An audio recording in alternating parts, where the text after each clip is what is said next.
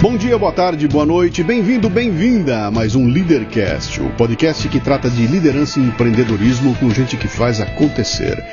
Hoje temos Patrick Santos, que começa ainda jovem na Rádio Jovem Pan, onde chega à posição de diretor de jornalismo, até experimentar o chamado burnout e decidir parar tudo no auge da carreira para encontrar um caminho profissional e pessoal.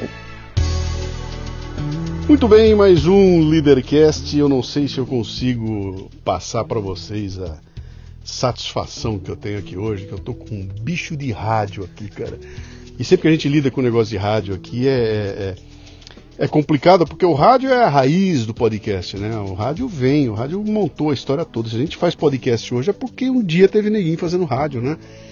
E quem está comigo aqui hoje sabe de rádio um monte, a gente vai aprender bastante com a história dele. Para mim é uma satisfação porque eu ouvi bastante, aprendi a admirar e a gente acabou que se encontrou. Fizemos um convite, tipo assim, ele me manda um convite para eu gravar o podcast dele, eu falei, eu só vou se você gravar o meu. tá feito? Tá feito, então vamos fazer lá, né? São três perguntas fundamentais para começar o programa e são as únicas que você tem que acertar. O resto você pode chutar à vontade, tá? Mas Vamos as lá. três são. Presta atenção nas três que são complicadas. Difícil. Seu nome, sua idade e o que, que você faz. Patrick Santos. Patrick Cristiano Lomba Santos, vamos falar oh, o nome completo, as pessoas com Patrick Santos, 46 anos, já estou no primeiro minuto do segundo tempo. Tá chegando lá. E sou jornalista. Isso e eu, atualmente algumas coisas mais, mas a essência eu sou jornalista como você, meu maravilha, querido amigo maravilha. Luciano. Que legal, sua... uma satisfação enorme estar aqui com você, cara. cara. Eu que agradeço a você é. pela, pela oportunidade, né? O cara quase não sabe de microfone, o cara quase não sabe de estúdio, o cara dá até vergonha aqui, mas vamos lá, né? Uh, é, você nasceu onde? Eu nasci em São Paulo. Ah, é São Paulo, São Paulo. Morei no interior, mas eu sou paulista, tá. paulistano mesmo de, de nascimento. Seu pai e sua mãe faziam o quê? Então, a minha, minha mãe é dona de casa e meu pai, pô, meu pai é uma longa história, né? Meu pai, eu acho que hoje ele parece que ele é dono de uma pizzaria lá numa cidadezinha do, do norte do Paraná. Eu conheci meu pai muito tarde. Ah, é? E, enfim, fui conheci meu pai aos 40 anos de idade, já que é pra falar, a gente Caramba. fala. É, muito louco a história. 20 anos. Conheci o Lomba. Que, o você, Lomba aos mas, 40 anos de idade. Mas você tem um padrasto? Tenho um padrasto, é, okay. que depois se separou da minha mãe, sim, sim, sim. mas sou uma pessoa importante, claro, na minha vida. Essa mas per... eu fui cri... então, mas vamos lá, já que estamos falando, eu fui criado pela minha avó, né? Então tá. quando minha mãe engravidou, enfim, fiquei um pouquinho com ela, depois eu fui morar com a minha avó. Então tá. fui criado por vó. Não joguei é, bolinha de gude no, no, carpete, fui criado pela minha avó, fiz outras coisas, foi ali um outro, um outro tipo de. O que, que, que sua avó fazia? O que, que sua avó fazia? Criava neto? Criava neto, tá. com carinho, pois. Olha minha mãe, né? Minha avó é minha mãe, uhum. né? Essa pergunta que eu faço para as pessoas é, é para entender em que ambiente elas cresceram, entendeu? Você fala para mim, é. pô, meu pai era um empreendedor, é. minha mãe era uma professora, eu sempre vou sacando. Minha avó é uma empreendedora? Então, vou sacando qual é, o, quais são, o que que era, o que que sua avó fazia que era... Minha avó, minha avó tem uma história de vida que, pô, acho que não tem. Minha avó foi filha de criação. Olha que, olha que coisa interessante, Sim. né? Olha, olha a bagagem que eu trouxe dessa história toda. Minha avó foi abandonada num coreto de praça aos três anos de idade, Cacete. juntamente com dois irmãos. Parece novela, bicho. Parece novela. Vou escrever um livro sobre isso ainda. É. E foi adotada por uma família lá no interior de Minas. Foi adotada para ser cozinheira, faxineira da casa. E ali ela começou a jornada dela. Depois casou muito cedo, né? Uhum. Ali nos anos 50. Aonde isso? Numa cidadezinha que chama Espírito Santo do Pinhal, na verdade tá. um distrito de Espírito Santo do Pinhal, aqui na divisa de São Paulo com, tá. com Minas. E... e minha avó casou cedo, enfim, costureira, faxineira, tudo que você possa imaginar. Depois teve uma fase que ela foi pegar muamba no Paraguai para vender, enfim, fez de tudo na vida Sim. e uma guerreira, uma guerreira. Você guerreira. tem irmãos? Eu tenho três, dois irmãos por parte da minha mãe. Uhum e recentemente descobri que tenho mais seis. O quarto do Lomba lá, né? Lá no, lá no... É, cara, história louca, né? Pois é, Você cara. sabe que são coisas que de alguma maneira eu falei no meu Sim, livro ali. Sempre mas... acontece é, essa. Isso, é. Cada, cada história de vida que vem aqui que é impressionante. Mas tá né? tudo certo, viu? Imagino que sim. Tá Imagino que uh, chegando nessa altura da tua vida, você já olhou para trás, já confrontou os fantasmas, tudo já. Sim. Você está confrontando uns outros agora que tem a ver é. mais comigo internamente do que com a, é. a, como eu é. fui criado lá atrás. Né? É. Você tinha apelido quando era criança? Ah, não tinha, não, Luciano, não, não, que eu me lembre. Assim, não, só se tinha ali no bastidor, ninguém me falou, não tem. O que, que o Patrick é. queria ser quando crescesse, cara? Jornalista, cara. Olha Jornalista. Mas você tá cara. morando lá, em, lá no interior. Você, é, eu, eu nasci lá. em São Paulo, fiquei muito tempo, aí fui morar um, um, pouquinho em Campinas, depois eu morei em Tupã, que ali, sim, tá. eu vivi minha adolescência em Tupã, aqui no interior de São Paulo, e ali, já aos 14 anos, eu gostava muito de ler, uhum antiga coleção Vagalume, eu gostava de ler os jornais de esportes, Popular de Esportes, Gazeta Esportiva, enfim. Eu já queria trabalhar com, com, com, com jornalismo. Na época ainda eu queria fazer esporte, né? sempre gostei muito de futebol, tênis e tal. Mas eu sempre quis, cara. A minha ideia era. Isso era finalzinho dos anos 70? Começo, Começo dos anos 80. 80. Começo dos anos 80, 80 tá. é. Ali, meados dos anos 80, vai. Só, só pra me situar, você estava onde nessa época? Tupã. E você estava em Tupã? Em Tupã. Bom, cidade do interior, Tupã tinha um jornal? Três jornais. Jornais da cidade naquela Três época. jornais. A Folha do Povo, o Jornal Regional e o Diário de Tupã. O Diário era o grande jornal, a Folha era o, era o intermediário. Eu peguei ele no tipo, cara. Eu peguei também. Peguei ele no meu, tipo. Meu, meu primeiro, meu é? primeiro emprego na minha vida, é. eu fui ser. Uh, desculpe, é o segundo emprego na minha vida. É. O primeiro eu fui ser tradutor de inglês com 14 anos de idade na Tilibra, que os caras recebiam lá. Bauru? puta máquina, uma, de sou de Bauru, é, é. aquelas máquinas gigantescas e vinha um manual, e aí tinha que traduzir o manual e ia fazer a tradução. Você que fazia. Em seguida eu fui ser revisor do Diário de Bauru. Diário de Bauru com linotipo, cara. Com linotipo. E os caras é. montavam no linotipo, tirava a prova e eu revisava Você a provinha. Revisava a prova. É, é. cara, que loucura. É. Depois eu peguei o Pestap, né? O Pestap veio aí com também. cola de sapateiro e tudo mais. Cola de sapateiro, ah. um cheiro naquela redação é. que saía da, da oficina e subia pra redação. Dava barato na molecada. Dava barato. Você, chegou, bom, você começou cara. a trabalhar então no, Tra no Então, já, aos 15 anos eu já estava escrevendo para o jornal, Legal. que é o, a Folha do Povo, né? Fazia esporte. Legal. Então eu. Então vamos, é, vou, é. eu aqui dou umas voltas de vez em é, quando, tá? E a gente lá, volta pô. pro assunto aqui. Empurra só esse cabo aí que Isso. eu tô, ele tá me incomodando, tá incomodando. Ele, ele, ele tá te incomodando, incomodando a mim mais que você. Vamos lá. Uh, cara, eu sei o que foi eu começar a me aproximar de jornal, porque eu comecei a fazer cartoons e escrever no, no Jornal Cidade, lá em Bauru.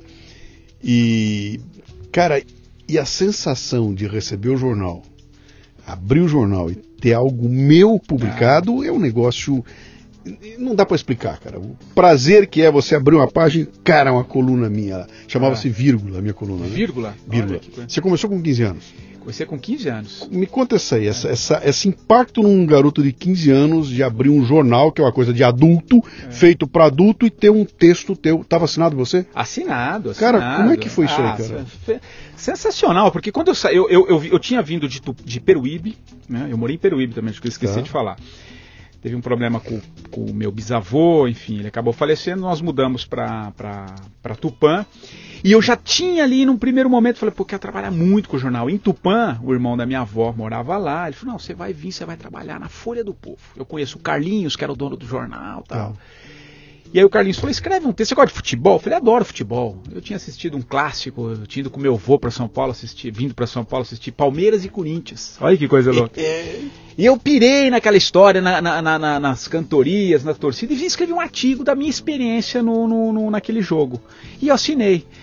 Pô, foi fantástico abrir no dia seguinte, né? Todo mundo. Aí um, um amigo veio comentar, né? Um, oh, um amigo do meu tio também, que era leitor. Uh, que naquela época já tinha 3 mil assinantes. Imagina, uma cidade de 60 mil, você ter 3 mil assinantes. E foi, foi uma puta experiência. Você vê como assim, o mundo que... mudou absurdamente. Você imaginar uma cidade pequena como Tupã ter três jornais.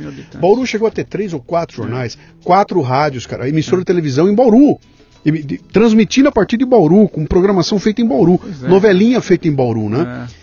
Cara, hoje em dia passa pela cabeça. Lá em Tupã só tem o diário, o, a Folha do Povo fechou recentemente, até fiz uma postagem. E, e o diário é diário ou é diário, Agora é tá, é diário, é, mas ele está me direcionando mais para o online agora, claro, né? Claro. Que é, a saída que é o caminho, dos, né? Cara? Isso é, mudou, isso tá mudou. Acabando, né? Tá Tudo eu visitei Bauru é. e fui no Jornal da Cidade, que frequentei aquilo de montão. E o grande choque que eu tomei, eu até escrevi um texto quando eu voltei a respeito disso, é que, é. cara, eu frequentei a, a, redação do Jornal da Cidade, cara, numa época que era uma loucura, estavam os grandes jornalistas lá, pô, aquela coisa maluca, aquela puta agitação, o fotógrafo, o pessoal do futebol. É. Então tinha uma redação gigantesca e a área comercial era desse tamanho. Hoje Fui Bauru agora, uma puta área comercial, a redação desse tamanho, com o estagiário, com meia dúzia de. não tinha mais nome nenhum ali, e aquela área comercial passou que nem um trator por cima da. É. E o que sobrou foi. Não tem mais literatura, não, não tem mais. Não tem, não. Pauleira, vamos é, ver o que dá. E, é, e aí você vê aquilo vai minguando e vai para um é. caminho que eu não sei qual é que vai ser. Bom. Você começa na, na, no jornal. Você tava, começou a ganhar dinheiro no jornal? Já ganhava meio salário mínimo na época. Legal. É, fiquei um tempinho como estagiário, depois o Carlinhos falou: não, vou te pagar meio salário mínimo. Falei, uhum. Porra, uma felicidade. Você é. tinha que estudar. Sim, estudar, estava à noite. Mas você já, você já estava de olho em seguir a carreira, vou sim, fazer jornalismo? Sim, a minha ideia era fazer jornalismo, tá. é, era vir para São voltar para São Paulo, eu estava com 14 para 15 anos. E aí eu trabalhava no jornal durante o dia e estudava à noite, uhum. no colégio de estado à noite, Sim. lá no, no, no Índia Vanuiri. Né? E a minha ideia era fazer o colegial ali e depois voltar para São Paulo, tentar alguma faculdade, tá. enfim. E, e você fez foi, isso? Fez isso. Aí Veio para São Paulo? para São Paulo, voltei para São Paulo, eu vim morar com a minha tia um tempo aqui, até que, minha avó. Que ano era? Foi em é, 94. Eu voltei para São Paulo tá. em fevereiro de 94. Tá, ok. Foi quando eu entrei na PAN.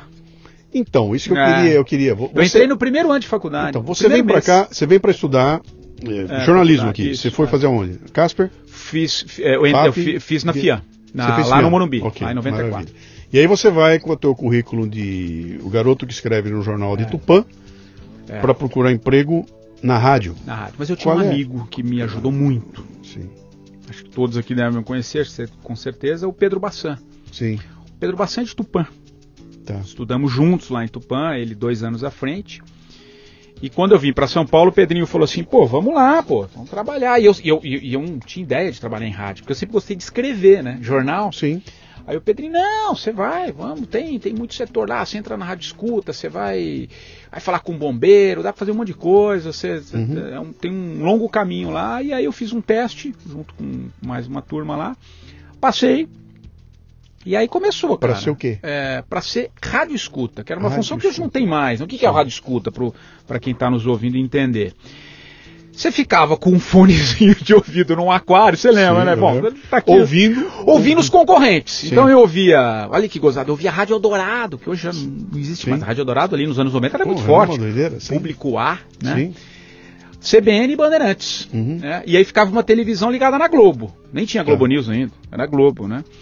Então você ficava boa parte do seu dia escutando as concorrentes, fazendo relatório e entregando para a chefia. Ó, uhum. falando, se tivesse alguma coisa ali, você, dava um toque. O relatório era, ó, tem, tem notícia Tempo aqui, real. tem notícia é, tem notícia. Você escrevia, era uma, uma folha, ainda máquina de escrever, da tilografia, né? Sim. Com três carboninhos, uma cópia para o chefe, uma cópia para o coordenador do programa é. e uma para o diretor. E depois, no fim da manhã, você fazia uma passagem, uma checagem na polícia. Então tinha uma lista ali de 100 delegacias, uhum. Se ligava uma por uma, perguntando se tinha ocorrência. Então nós éramos em três por turno, imagina, três uhum. só para fazer escuta. Então enquanto um ficava checando, outro ficava ouvindo. E assim passava. Você não tinha a menor ideia que você estava trabalhando com uma. Era um princípio de geração de conteúdo, que hoje está na moda, né? Está na moda. Vamos gerar exato. conteúdo. Você já estava no. O tempo inteiro. No princípio é, disso aí, cara, é, gerando conteúdo. É, que legal. É, barato. E, e, aí, como é que é, de repente, você tá dentro da que uma coisa é você tá numa pequena redação lá de Tupã, devia ter um jornalista conhecido e tudo mais, você tá ali, de repente você vem para São Paulo, entra numa, numa emissora do porte da PAN, que já era já era uma, uma puta emissora, e na tua frente passa 94, 94. Não, passa mais o Osmar Santos, né? Não, não. Não passa já mais. Saído, já tinha já saído. Tinha né? saído é. Mas passa gente desse naipe. Passa, eu, eu não vou me lembrar dos nomes que, que eram, né? Mas é. passava na tua Milton frente. Milton Neves, cara, eu peguei o Milton Neves durante muito tempo. E o moleque sentado ali vendo passar aquelas. É. aquelas Joseval Peixoto. Joseval, né, cara? cara? Grande Joseval. Joseval ancorando já. Ele já tinha, já tinha saído do esporte, ele acordava Sim. o Jornal da Manhã. Edson Difonso. Sim. É, pô, peguei Narciso, Puta, uh, Narciso. Vernese, a Luane Neto. Uhum. Pô, estamos falando de grandes nomes do, do rádio. Sim. Milton Parron, Opa. depois foi para Tá, até hoje. É, Parrol, é. Pô, que legal. É, pô, e grandes nomes que depois saíram, né? O Ernesto Palha uhum. também começou ali, o, o Trali, começou Sim. tudo junto, a Mona Lisa Perrone, Sim, toda essa turma, Silvestre. Quem não está na Praça de São Paulo, é. é. eu não sei se tem a dimensão do que era a Rádio Jovem Pan para São Paulo, sabe? que é, é, por mais que seja uma rádio de alcance nacional, tudo mais, tem um lance que na região onde ela está centrada, onde é a sede dela, ela tem um impacto é, é, é grande ali, né? Eu sou de um tempo que eu peguei final de AM para transição de FM. Então eu cheguei em São Paulo em 1974, uhum. estudando aqui, me formei tá, e quando eu comecei a trabalhar era um rádio ligado o dia inteiro na pauleira nas rádios, né? E naquela época começa o teste da PAN com, com a E, com FM, aquelas coisas malucas todas lá. Né? E a PAN arrebenta no esporte. No futebol não tinha para ninguém. Era a PAN, era, era, era, era o Osmar. Pam, pam, cara, era Lembra dessa vinhetinha? Cara. E eu tava lá em pleno Corinthians ganhando o campeonato em 77, depois de 20 e tantos anos, né? Sim. Cara, Osmar, e, né? e, o povo saía, tudo ia pra frente da, da, da, da PAN, ali na frente da Gazeta, no, na PAN. Ficava um milhão de pessoas lá, lá na frente comemorando a vitória e os alto-falantes ligados lá fora transmitindo a locução do, do jogo do Osmar Santos. E aí via, na hora que ele cantava o gol, todo, todo mundo de novo. Né? E eu olhava para aquilo e falei, cara, que puta mobilização causada por uma rádio. Era, era a PAN que provocou aquilo tudo lá, né? É. Então tinha um grande lance ali, porque tinha um gênio, que era o Osmar Santos à frente, né? E aquilo realmente marcou muito a PAN. A PAN virou uma marca de São Paulo. Então a, o, a música de abertura do Jornal da Manhã. Bora, vamos, cara, tudo isso aí. Sinfonia então, Paulistana. Cara, é, era o que havia. Você fala assim, cara, me diga uma rádio que representa São Paulo. Era a mesma coisa que você falar no Rio de Janeiro nos anos 30, 40, era a Rádio Nacional. É? Aqui era a rádio, era, era a PAN, né? E você cai ali nesse ambiente. Porra, cara, é a mesma coisa que eu falar. O meu primeiro trabalho foi, foi na Rede Globo, no Rio de Janeiro. Eu quero trabalhar na televisão e fui parar na Globo, né? Você foi parar na, na rádio ali. Você, quando estava sentadinho ali fazendo tua rádio escuta tudo mais, você tinha claro para você que a tua era era aquilo. Você olhou em volta e falou, cara, achei o meu negócio, que eu queria trabalhar com a imprensa e descobri a imprensa que me, que me interessa, que é a imprensa de rádio. Não, o bichinho não, do rádio não. te pegou ou não? Não, no primeiro momento não. Eu queria, eu, jornalista, eu queria ser jornalista. Tá. Como, eu, como eu disse, eu vinha de jornal, né? O meio não estava definido ainda. O meio não estava definido, mas eu fui fisgado pela latinha, né? É ah, óbvio, né? A latinha é o, o nosso microfone aqui. É, então no começo eu não tinha muito certo para onde eu iria, né? O que, que eu iria fazer, que área. Eu gostava muito de esportes, como eu trabalhei na Itupã mas eu não tinha ideia ainda, né? Mas aí, pô, você vai vai sentindo aquele ambiente, você vai trabalhando com profissionais, você vai aprimorando o seu texto, você vai vivendo. Pô, pra mim, imagina, um moleque de 20 anos ia almoçar com, com Agostinho Teixeira na época, aquela uhum. turma toda, o Bassan, pô, você vai vivendo aquilo, fala, pô, é isso, né? Você vai pegando aquele ambiente todo, aquelas grandes coberturas que a rádio fazia, né? Sim. Numa outra época a gente montava a linha, então eu coordenava. É... Esqueci de uma pessoa fantástica, acho que você vai lembrar, o Chico Falcão, você se recorda? Não, Chico não Falcão lembro. foi um âncora do Jornal da Manhã, um gênio da, do improviso. Uhum. Ele era genial e a gente começou a fazer um programa juntos. Eu coordenava, chamava Hora da Notícia. Tá. Era eu e o Chico Falcão. Então foi aquele ambiente foi foi tomando conta, né? Sabe e... uma coisa interessante? Você está falando de uma época que eu meio que me desliguei de rádio. É, eu tô falando, eu tô falando de 94. Que, 94 a 96. 70 e 80 eu estava abraçado com rádio. É. Essa época aí dos anos, começo dos anos 90 até no 2000, eu, eu meio que me desliguei de rádio Sei. e comecei a consumir Sei. muito menos rádio, né? Eu era o cara do rádio na hora do trabalho. Do trabalho. Vou pro trabalho tá, com ele tá. ligado, tá. volto com ele desligado. Tá.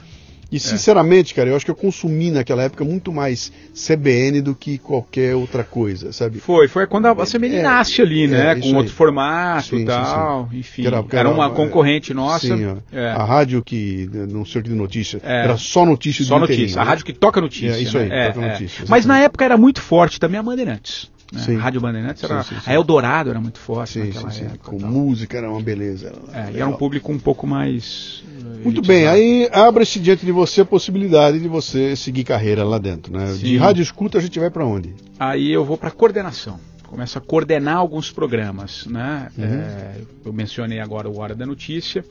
Depois eu fui coordenar um outro jornal que chamava Nosso Jornal, que quem apresentava era o Milton Leite. Olha tá, que coisa. Sim, Milton sim. Leite, que hoje está na, na Sport sim. TV. Então eu entrei um pouco para coordenação. Você né? até então não tinha ido para o microfone? Não tinha. Você estava. Luciano, eu demorei dois anos e meio para falar no microfone, cara. Uhum. Olha como a gente tinha um cuidado naquela época. Uhum. Né? Hoje você vê a molecada. Eu, Qualquer puta, um. Cara, eu peguei na Depois a gente. Eu não vou pular, depois não vou. Nós vamos avançar. O menino com, com 15 dias, ele já, mas eu não vou falar no microfone. Eu falei, calma, garoto, calma. Opa. Precisa aprender. Enfim, eu demorei dois anos e meio. Uhum. Mas eu passei pela, pela, pela coordenação até que comecei a escrever uns textos, né? E aí o Ancheta Filho, que era o âncora na época, falou: vem aqui, rapaz. O Jornal da Manhã? O Jornal da Manhã. Tá. Não, não. Ele apresentava um outro jornal, depois tá. ele fazia as entrevistas pro jornal. Ele falou: vem aqui, rapaz, você vai ler essa notícia ao vivo aí. Tremia aqui nem vara verde. Imagina. Você, não, você não imagina. Não, né? Imagina ao vivo, naquele micro, aquele canhão que. Sim. A gente tinha uma dimensão, né? Estando por trás, a gente tinha uma dimensão. Sim. Enfim, li lá uma, uma notícia de um acidente que teve na Dutra. E foi assim que eu. Você se ouviu? Eu ouvi. Depois, uma merda. Você né? se ouviu? É, ouvi. E a voz, ah, uma porcaria, né? eu falei, que merda, por que, que você não. foi uma porcaria. É um barato que tem uma tese, é, tem uma tese que diz é. que nós não conseguimos ouvir a nossa voz. É. Que a gente fala de um jeito tal que o que a gente escuta não é o que a outra pessoa não tá é. ouvindo. Então, cara, eu é. ouço. É, é, verdade. Minha voz é uma merda, cara. Eu não Você porra, se ouve muito? Eu me ouço depois. depois. Eu, tenho, eu tenho que fazer a revisão do claro. programa, eu escuto cinco vezes um programa, então eu me ouço pra cacete, né? É. E, pô, puta, eu fico meio incomodado e tudo. Aí quem tá ouvindo lá tem um impacto que eu não consigo saber qual é. é, o, é a sua voz, como minha voz? Minha é. voz é voz, não tem nada é. demais aqui, né? É. E é engraçado que você se incomoda. Pô, comecei a fazer vídeo, aí me vi no vídeo, puta que merda, cara. Tem sempre uma, uma autocrítica que é muito tem, maior do tem, que. Tem, tem, tem. Foi uma. uma, que a gente uma, mas horrível, ali, ali. Mas foi, mas foi, saiu. Falei, né? Tremia que nem vara verde sabe, a mão assim. Mas, mas foi depois de dois anos e meio. Sim. E aí você aí batizei, botou na né? cabeça que era lá que Aí eu falei, ser... cara, eu acho que é aqui. Vamos, por onde eu vou caminhar? Ótimo. Né? Por onde eu vou caminhar? E aí comecei a fazer estrada, boletim de, de, de prestação de serviço, cidades uhum. tal, até que eu vou para reportagem. O que você está contando para nós é o caminho natural. É o caminho. Para quem está na hoje, hoje é, mudou eu, muito, vamos, mas. Tira a exceção. É. O ex-Big Brother que aparece e vai direto sentar no microfone para fazer o um programa. Né? Vamos, falar de, de, Vamos falar da meritocracia tradicional, né? É, Esse caminho é. que você contou é o caminho, é o caminho normal. Natural. Entra e vai devagarinho. É, eu acho que sim, ali. né? Você tem que ir criando, né?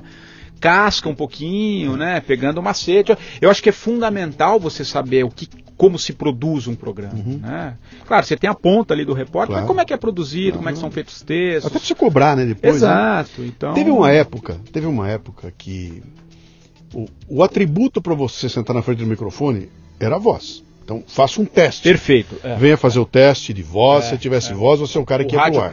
É, Homem e mulher. É. Mulheres com vozes maravilhosas, homens, então a voz era fundamental. E em algum, algum momento da história, esse, essa coisa se quebra. Uh, já me disseram que foi quando a transição do AM para o FM. Sim. Que perfeito. o FM trouxe uma, uma informalidade. Pegada, uma informalidade, é isso aí. E aí a voz deixou de ser o bicho. Hoje a voz não é mais a, não, não. é mais o que pega. Tem não. até gente na rádio que tem uma posição interessante que você escuta a voz e fala, puta, essa voz não. É, é. De cabeça não lembro. Você pega um Sardenberg, né? Você, por que aquela voz, né? É. Pega os caras que estão. Não, a voz não é mais, né? É. Tá? Que vale o conteúdo. Exatamente. Então eu, é. quero, eu quero pensar nessa essa, essa transição. Você, como um profissional que está crescendo, bota você na frente do microfone, você se escuta e fala, puta, o locutor acabou de me anunciar, ó, oh, com vocês agora. Até porque o boletim, tinha um bole, vozeirão, né? Boletim né? do tempo, entra você lá. É, é, aquela voz infantil, né? Como é que você equaciona isso tudo aí, imaginando que se você gostou de estar na frente do microfone, fala, é lá que eu quero sentar? Como é que você trabalhou todo esse. Primeira coisa, contexto? fui fazer fono, cara. Certo. Fui fazer fono. Eu acho que eu precisava melhorar. E eu, eu por mais. Eu, eu sou paulistano, mas eu morei muito tempo no interior. Eu trouxe um o pouquinho, porta, porta, porta, sabe? Não dá. Que idade você tinha? Eu tinha 20 anos. Okay. 19 para 20. Legal. Né?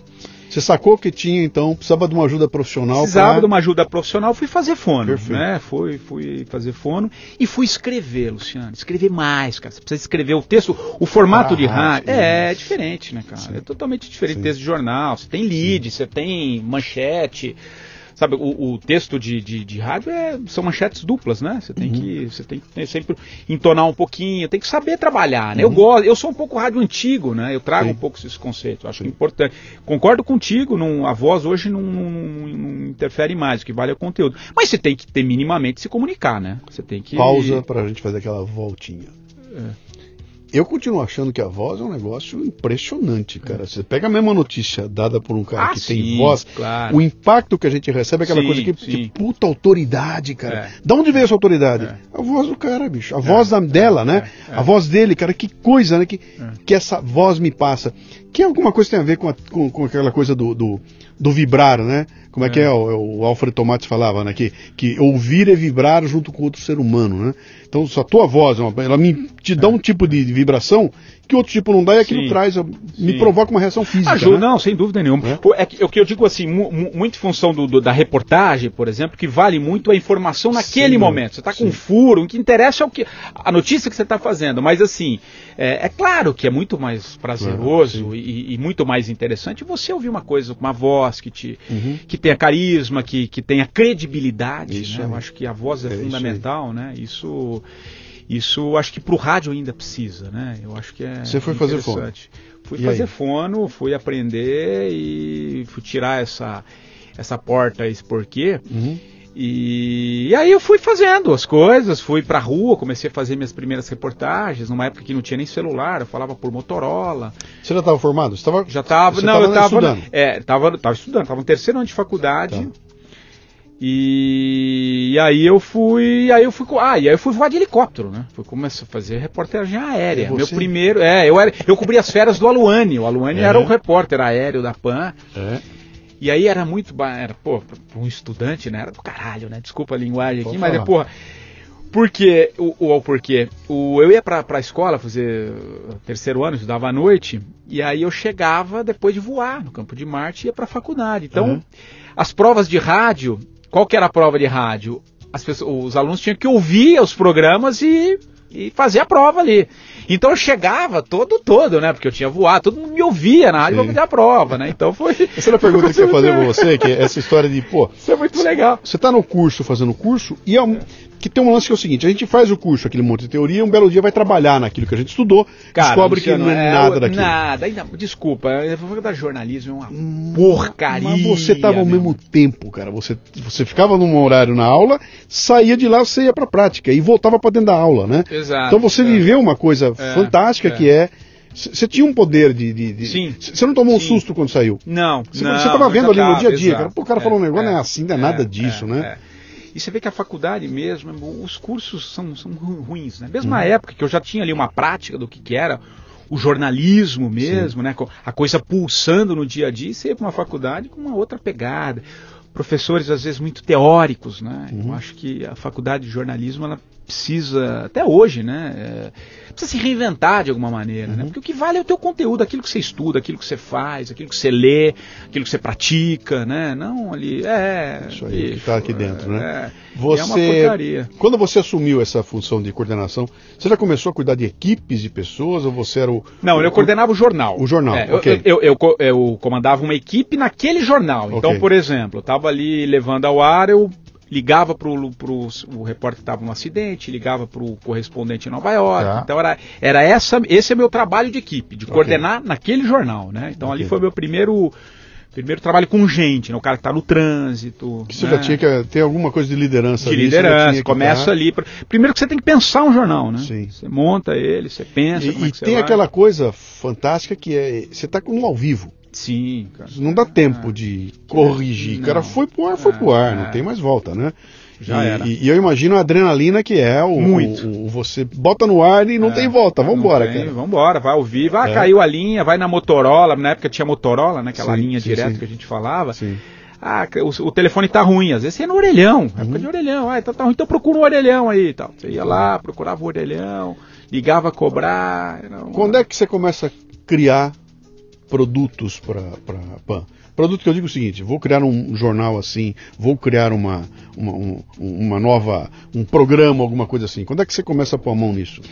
Quando assumo a chefia, né? Quando em 2013, uhum. que aí sim, depois de muito tempo de rua, muito tempo de reportagem, né? Enfim, muitas viagens, em 2013 eu recebo o convite para assumir a gerência, né? É, quando o Tutinha assume a, a, direção, quando o pai se afasta, quando o Tuta sai. Uhum.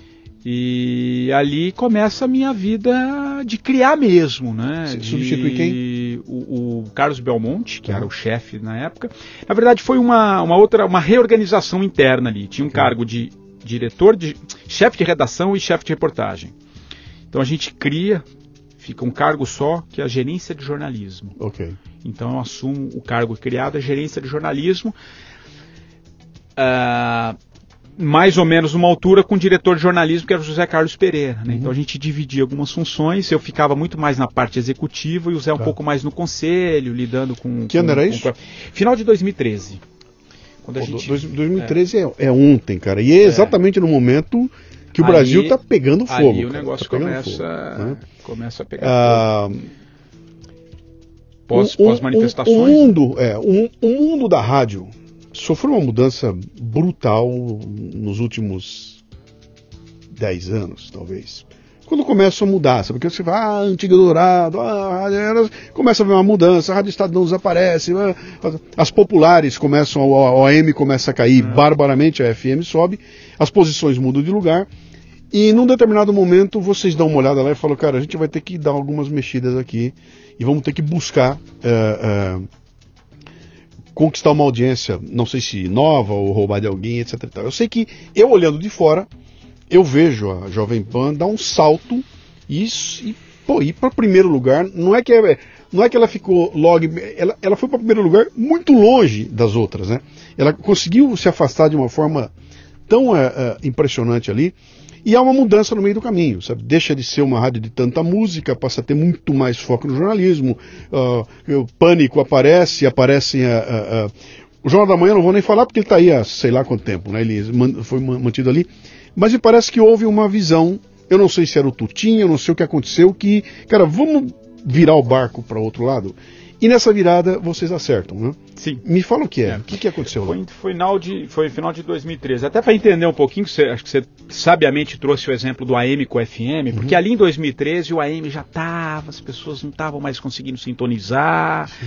comercialmente a coisa estava caindo. Então a gente tinha, imagina, você tinha 24 horas de entretenimento, que, que era a, a, Pan FM, a Jovem Pan 2, né, a Jovem Pan 2, que era comandada pelo Tutinha, um cara que veio do entretenimento, Sim. né, com a Jovem Pan AM, que era o jornalismo. Então você tinha dois produtos, jornalismo e entretenimento. Ok. Só que aí quando vem a, o, o, o, AM vai perdendo força, você tem então o quê? 24 horas de AM e 24 horas de FM. Mas o seu canal é um só, porque você tem que colocar tudo no FM. Sim. Então, primeira coisa, vamos passar o Jornal da Manhã do AM FM, pro FM. Pro FM, não tem tá. como, não tem. Você não está ouvindo, você não consegue ouvir mais. Comercialmente, pô, como é que eu vou pôr minha marca ali? Não consigo ouvir, Sim. né? Então aí começa essa junção, as duas começam a se aproximar, né? O Jornal da Manhã, depois vem o Pingo, os três em um, outros, outros uhum. produtos que a gente cria depois da, da, da que o Tutinha assume. Que, que, nascem aonde? Nascem na AM ou no FM? Nascem no AM. Aí é que tá. ah, tá, nascem no AM, mas o dial é FM. Tá. Você vai nos dois, mas ninguém tá ouvindo mais no AM. Tá. Você tá ouvindo no FM. Foi final de 2013 para 2014. Então a gente tem uma junção aí. E nesse meio do caminho, nesse meio do caminho, o seu tuta, que até então comandava, se afasta, foi tra tratar um probleminha de saúde e já estava, já tinha cumprido toda a sua menção o Tutinha assume. Uhum. Finalzinho de 2013, começo de 2014. Uhum. Né? O Tutinha, aí, que era um cara do da entre... rádio, do é, entretenimento. Sim, mas é um cara do entretenimento. fazia o é o cara Jorge. do Djalma Jorge, uhum. aquilo aquela loucura. Sim. Já tinha o produto Pânico, que era um sucesso, estava indo pra TV. Estava indo pra TV, não, já estava na TV. Então é um cara que veio do entretenimento. Uhum. Aí ele assume o jornalismo, né? Tá. Aí, quando eu recebo um convite, eu falo, pô, vamos, topa. Eu tinha toda uma história ali, tinha ficado muito tempo como repórter especial da casa tal. Ele falou, preciso de alguém que conheça aqui a bagaça. Meu uhum. negócio é entretenimento ali, mas vamos junto, vamos pensar por onde nós vamos caminhar. Uhum. Precisamos pensar em formas. E o, e o Tutinha sempre gostou muito de novidade, cara. Um cara Sim. muito criativo, cara. Então, esse é o ponto que eu quero, que eu quero é, pegar. Aí aqui. que a coisa começa a mudar. Esse é o ponto que eu quero é. pegar. Porque havia um risco nessa, nessa transição que vocês fizeram lá, que até então a gente imaginava-se imaginava que FM era uma rádio de música, de entretenimento. O que, que ela tinha? Ela tinha uma, uma qualidade de som muito melhor, portanto as músicas podiam se ouvir com mais facilidade e tudo mais. E o blá blá blá, o falatório, aquela coisa pentelha, estava no, AM, no AM, onde ficava a velharada, né? Sim, sim. tomar a decisão de trazer isso para dentro do FM seria dar um choque num público que já estava meio que sedimentado ali, que podia falar, pô, eu não quero essa merda. Eu quero ouvir música, cara. Vocês vão trazer aqui. Vão... Então havia um risco ali de nessa transição morrer o, F... o AM e ferrar o FM, né? É. Isso foi pesado, isso foi, foi, um insight. O que, é que foi que aconteceu ali? Foi, foram duas coisas. Vocês testaram, que... teve teste, como é que foi? É, a, a primeira que foi uma transição também gradual, tá? Você não foi uhum. ali e juntou num pacotão as 24 horas do dia. Não. A uhum. primeira, a, a, a posição estratégica ali foi o seguinte. Vamos começar por São Paulo? A rede da Jovem Pan, que é uma rede sempre muito forte do FM, manteve a programação musical. Ok. Manteve a programação musical. Vamos começar. Quando você fala rede, é Brasil. Todo o Brasil. Ok. Todo o Brasil. Vamos, tá. vamos começar por São Paulo, ver como é que a gente vai construir um novo caminho para o AM, uhum. para o jornalismo, né? Vamos, vamos falar. Quando eu falar de AM, eu estou falando jornalismo, tá? tá? Que é onde saiu toda a base do, do rádio jornalismo. Tá. Vamos colocar. De que maneira nós vamos colocar esse produto no FM? Pois bem, aí tem uma série de, de fatores que, que ajudaram muito. Havia uma conjuntura política sim. na época. Recorda, 2013, 2013 nós tivemos o quê? As manifestações. Sim, sim, sim. Né? Aquilo tudo que a gente viu. A, a, a, junto com isso, a derrocada da economia. Já com, quando a economia começa a dar os já tinha lá na crise americana, tal, mas aqui no Brasil ela demorou um pouquinho para chegar, mas Sim. quando ela veio, ela veio muito forte. E nesse, mes, e nesse meio do caminho, uma derrocada política. Uhum. Começava ali. Né? Então você tinha três fatores ali que a gente precisava pensar. Pois bem, o que, que a gente vai fazer? Que que, o, como que era o formato do jornalismo? Você, há pouco você citou a CBN na época. Uhum. Ah, notícia, bicho. Notícia, Sim. notícia, notícia, notícia. Mas a gente começou a perceber que as pessoas estavam necessitando de falar, cara. Precisavam ouvir, porque havia uma indignação nas ruas. Opinião, né? Precisava de opinião. Cara, vamos opinar, cara. Vamos, vamos, vamos pensar o que, que nós vamos fazer. Hum. O que, que nós vamos fazer? Vamos pensar num produto. Cara, aí tem uma série de. faz parte de qualquer empresa, né? Na época, o Reinaldo Azevedo, uhum. ele estava na Veja. Sim. É, ele era colunista da Veja, trabalhou na Veja, era colunista, já tinha o blog dele Sim. na época, e era um cara que era um cara que lá atrás já começava a bater no PT. Né? Ele já tinha uma, uma posição mais conservadora, né? ele tinha uma pegada. Para quem não sabe da história, o, o, o, o, Reinaldo vem lá de trás, ele monta uma revista. Primeira chamada leitura, Primeira Leitura, sim, que era uma revista excepcional, é, excepcional, cara. Eu é. comprei tudo aquilo. É. Eu comprei e guardei, porque eu, a é. qualidade daquilo era um negócio excepcional. É. E era uma, uma revista corajosa, que fez muito, umas capas é. foda, cara. É. Ela bateu de montão no PT numa época em que não se batia. E ela bateu tanto que o PT foi lá nos anunciantes e conseguiu cortar e acabou quebrando acabou a revista. quebrando a revista. Quando a revista quebra, o Reinaldo ele monta tava, o blog. Ele pega e monta o blog monta do o blog Reinaldo. dele na Veja. Não. Fora não, da Veja. Sim, mas depois ele leva para Veja. Que, tem a revista, isso, etc e tal, tinha um é, site exato. maravilhoso. Aquilo tudo para de uma hora para outra e sai do ar, cara. Sim. E eu sei muito bem dessa história, porque a hora que aquele negócio saiu do ar, cara, eu fiquei tão alucinado que falei, bicho, tem tanto conteúdo que esse negócio não pode ficar fora do ar. Eu consegui entrar em contato e falei com a esposa do Reinaldo, né? A Lilian. A Lilian. Falei, Lilian, eu sou o Luciano, papá, papá, eu tenho uma estrutura do meu site e tudo mais. Se vocês quiserem hospedar aqui, venham, porque eu dou para vocês hospedagem, né? Não deixa sair do ar a, a, a revista, o site da revista, né? Uhum. E aí ela falou, olha, a coisa está tão confusa, nós estamos com problema de direito autoral e tudo mais, nós vamos ver o que vai acontecer aqui e a gente resolve lá na frente. E aí o Reinaldo dá o salto para Veja. E aí ele faz o blog dele dentro da Veja e aí ele com vai um formato totalmente diferente, Isso que eram aí. textos longuíssimos, Exatamente. com análise, com recorte, enfim, Exatamente. tudo aquilo que ditou um, um, um pensamento ali, e, né? E, aí, e aí a, a, pessoa jurídica, primeira leitura, desaparece é. e a pessoa física é. Reinaldo Azevedo desponta é. como um dos caras que começou Mas a bater forte ali. Muito, pouco conhecido. Ele era, na, ele era quem, quem lia o primeiro, que era um público, antenado, você sabe, sim. é, que era um, um, público mais classe AB, sim. enfim, você não tinha ainda. Na Veja ele começou a ganhar uma, uma, uma visibilidade maior. Foi quando a gente falou, pô, vamos, tentar, vamos, vamos convidar. A história do Reinaldo foi o seguinte: vamos convidar o Reinaldo para vir comentar o Jornal da Manhã um dia. Uhum. A gente começou naquela época, testar o dia, falou, vamos trazer trazer gente para comentar. Toda sexta-feira vamos trazer um convidado para comentar o Jornal da Manhã. Uhum. Então, Luciano, você não quer ir lá comentar o jornal? Você ia lá. Vamos experimentar. Uhum. Fizemos, o Reinaldo a, foi numa Até então não tinha comentaristas. Não tinha. O Jornal da Manhã tinha o Joseval, que Sim, ele opinava, okay. mas assim, era mais formalzão, notícia, okay. edição, não tinha tanto. Tinha Denise, que é uh, comentarista de economia e uhum. tal, uma outra análise, mas não tinha tanta opinião. Aí, pô, ele foi numa sexta-feira. Ele deu um show, né? Ele deu um show ali, ele tinha. Nunca tinha falado no microfone, assim, falado, não sei, as entrevistas que ele dava. Falei, pô, vamos, vamos, vamos ver para onde, vamos ver o que a gente pode criar com esse uhum. cara, uhum. né? Aí começamos a, a, a, testar algumas coisas. Falei, pô, vamos fazer um programa de política? Pô, mas como assim fazer um programa de política, cara? Como política no rádio? Coisa uhum. chata, né? Sim. Como é que você vai política no rádio? Já é difícil ler no jornal, mas no rádio ali os caras falando. Falei, não, mas vamos pensar num programa em que a gente leve em consideração opinião. Sim. Vamos opinar, a gente precisa opinar. Isso que está acontecendo está errado. Está errado por isso, isso, isso. E esse que é o grande ponto. Nós vamos explicar para as pessoas exato. de forma clara. Clara. Por que, que a gente está dizendo que está errado ou está certo. Exato. Ok. Fundamental. Segunda coisa, vamos ter humor? Política sem humor. Precisamos dar uma quebrada. Uhum. Né? Vamos dar uma quebrada, vamos fazer uma coisa diferente. Vamos desconstruir o universo da política. Sim. Explicar tudo, por os pingos dos is, literalmente, que depois se, se tornou o nome do programa. É, vamos criar, vamos fazer um piloto e vamos ver o que, que dá? Vamos embora. E o Reinaldo, você li o Reinaldo, é, enfim, ele tem uma análise, né, de uma linha de raciocínio impressionante. Ele Sim. consegue criar um arco e voltar para aquele nicho e bater de forma elegante. E ele foi no rádio, ele foi se construindo. Começamos a fazer um piloto. Eu, ele e a Mona Dorf, Mona na época, é, que trabalhou muito tempo na Globo. E falou, vamos tentar esse formato? E o país Pegando fogo. Pegando fogo, pá, vamos lá, vamos, fizemos alguns pilotos e lançamos em abril de 2014.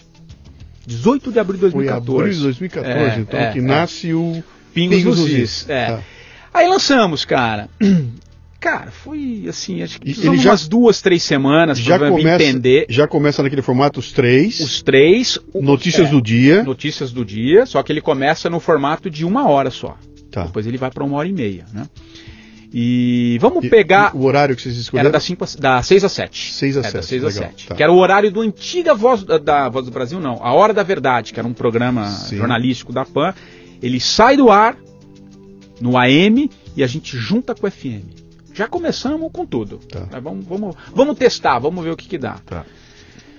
Luciano, o negócio foi impressionante, cara, porque assim, você tem um tempo ali de adaptação, de tentar entender, né? Eu também vinha, eu, eu, eu tive uma atuação sempre como repórter, apesar de já estar na chefia, mas eu nunca fui um cara muito de opinião, uhum. né? Eu sempre gostava um pouco mais de ancorar, a Mona também tinha ancorado o, o, o SPTV na época tal, e o Reinaldo vinha com opinião. Então a gente trocava uma ideia ali, o Reinaldo vinha e criava uma raciocínio e falava assim: vamos, vamos fazer o seguinte, primeira notícia do dia, vamos fazer um editorial principal notícia do dia, Sim. a gente cria um editorial e a linha de raciocínio é essa e a nossa opinião é essa. Cara, aí é um sobe-som naquela coisa, ele foi criando, ele foi pegando o corpo, ele foi se, se descobrindo no microfone. Em dois, três meses, essa coisa começou a a pegar as pessoas uhum. ouvindo crítica, porque ninguém batia no governo. Cara. Quem que batia no governo naquela época? Não. É, você tinha, você tinha um outro ali e tal. E... Batendo aqui no Brasil era. Nem não, sei quem não, que batia naquela época. É. Já tinha morrido um monte de gente, o Olavo tinha ido embora do Brasil. É, não tinha não sobrado tinha. É. quase nada aqui, né? Pra, pra, pra... Não tinha. Ou, tinha. Ou, pelo menos com esse peso daquele do microfone da PAN, não tinha ninguém. Não tinha, não tinha. Em rede, né? E a gente falou, então Sim. então vamos, começou a dar certo um mês, as afiliadas começaram a pedir, eu quero quero transmitir. Tá. Foi assim que começou. Eu quero transmitir. Aí vinha a Jovem Pan Vitória. Pô, eu quero transmitir o Pingos nos Is. Foi crescendo, crescendo, crescendo. A gente virou. E aí sim, eu, sou, eu fiz a minha história no rádio. Eu tenho números assim impressionantes. Porque o rádio, normalmente você escuta. Normalmente, você escuta a hora que você quiser. Mas assim, o, o, o, grosso, a audiência, onde está a grana é de manhã. Uhum. O cara vai ouvindo, ele vai trabalhar ouvindo rádio. À tarde ele gosta mais de ouvir uma musiquinha, né? Ou sei lá, um futebol, programa de humor, alguma coisa. A gente mudou essa ideia. A gente, trouxe, a gente começou a concorrer com aqueles programas de esporte Sim. de fim de tarde, né? E, e, aí a audiência foi crescendo, crescendo, taxista, Uber chegando, e cara, foi uma febre, foi... a gente deu cento e só números que eu acho muito legal. A gente estava dando 120 mil rádios ligados por minuto. Uhum. Isso é audiência do Jornal da Manhã, cara. Que esse sim era, era o tá. rádio da manhã. A coisa foi acontecendo, a coisa foi vindo, a Mona saiu sim. depois, teve um probleminha ali, saiu. Veio um menino jovem chamado Vitor Larregina, um puta de um imitador, uhum. molecão de tudo.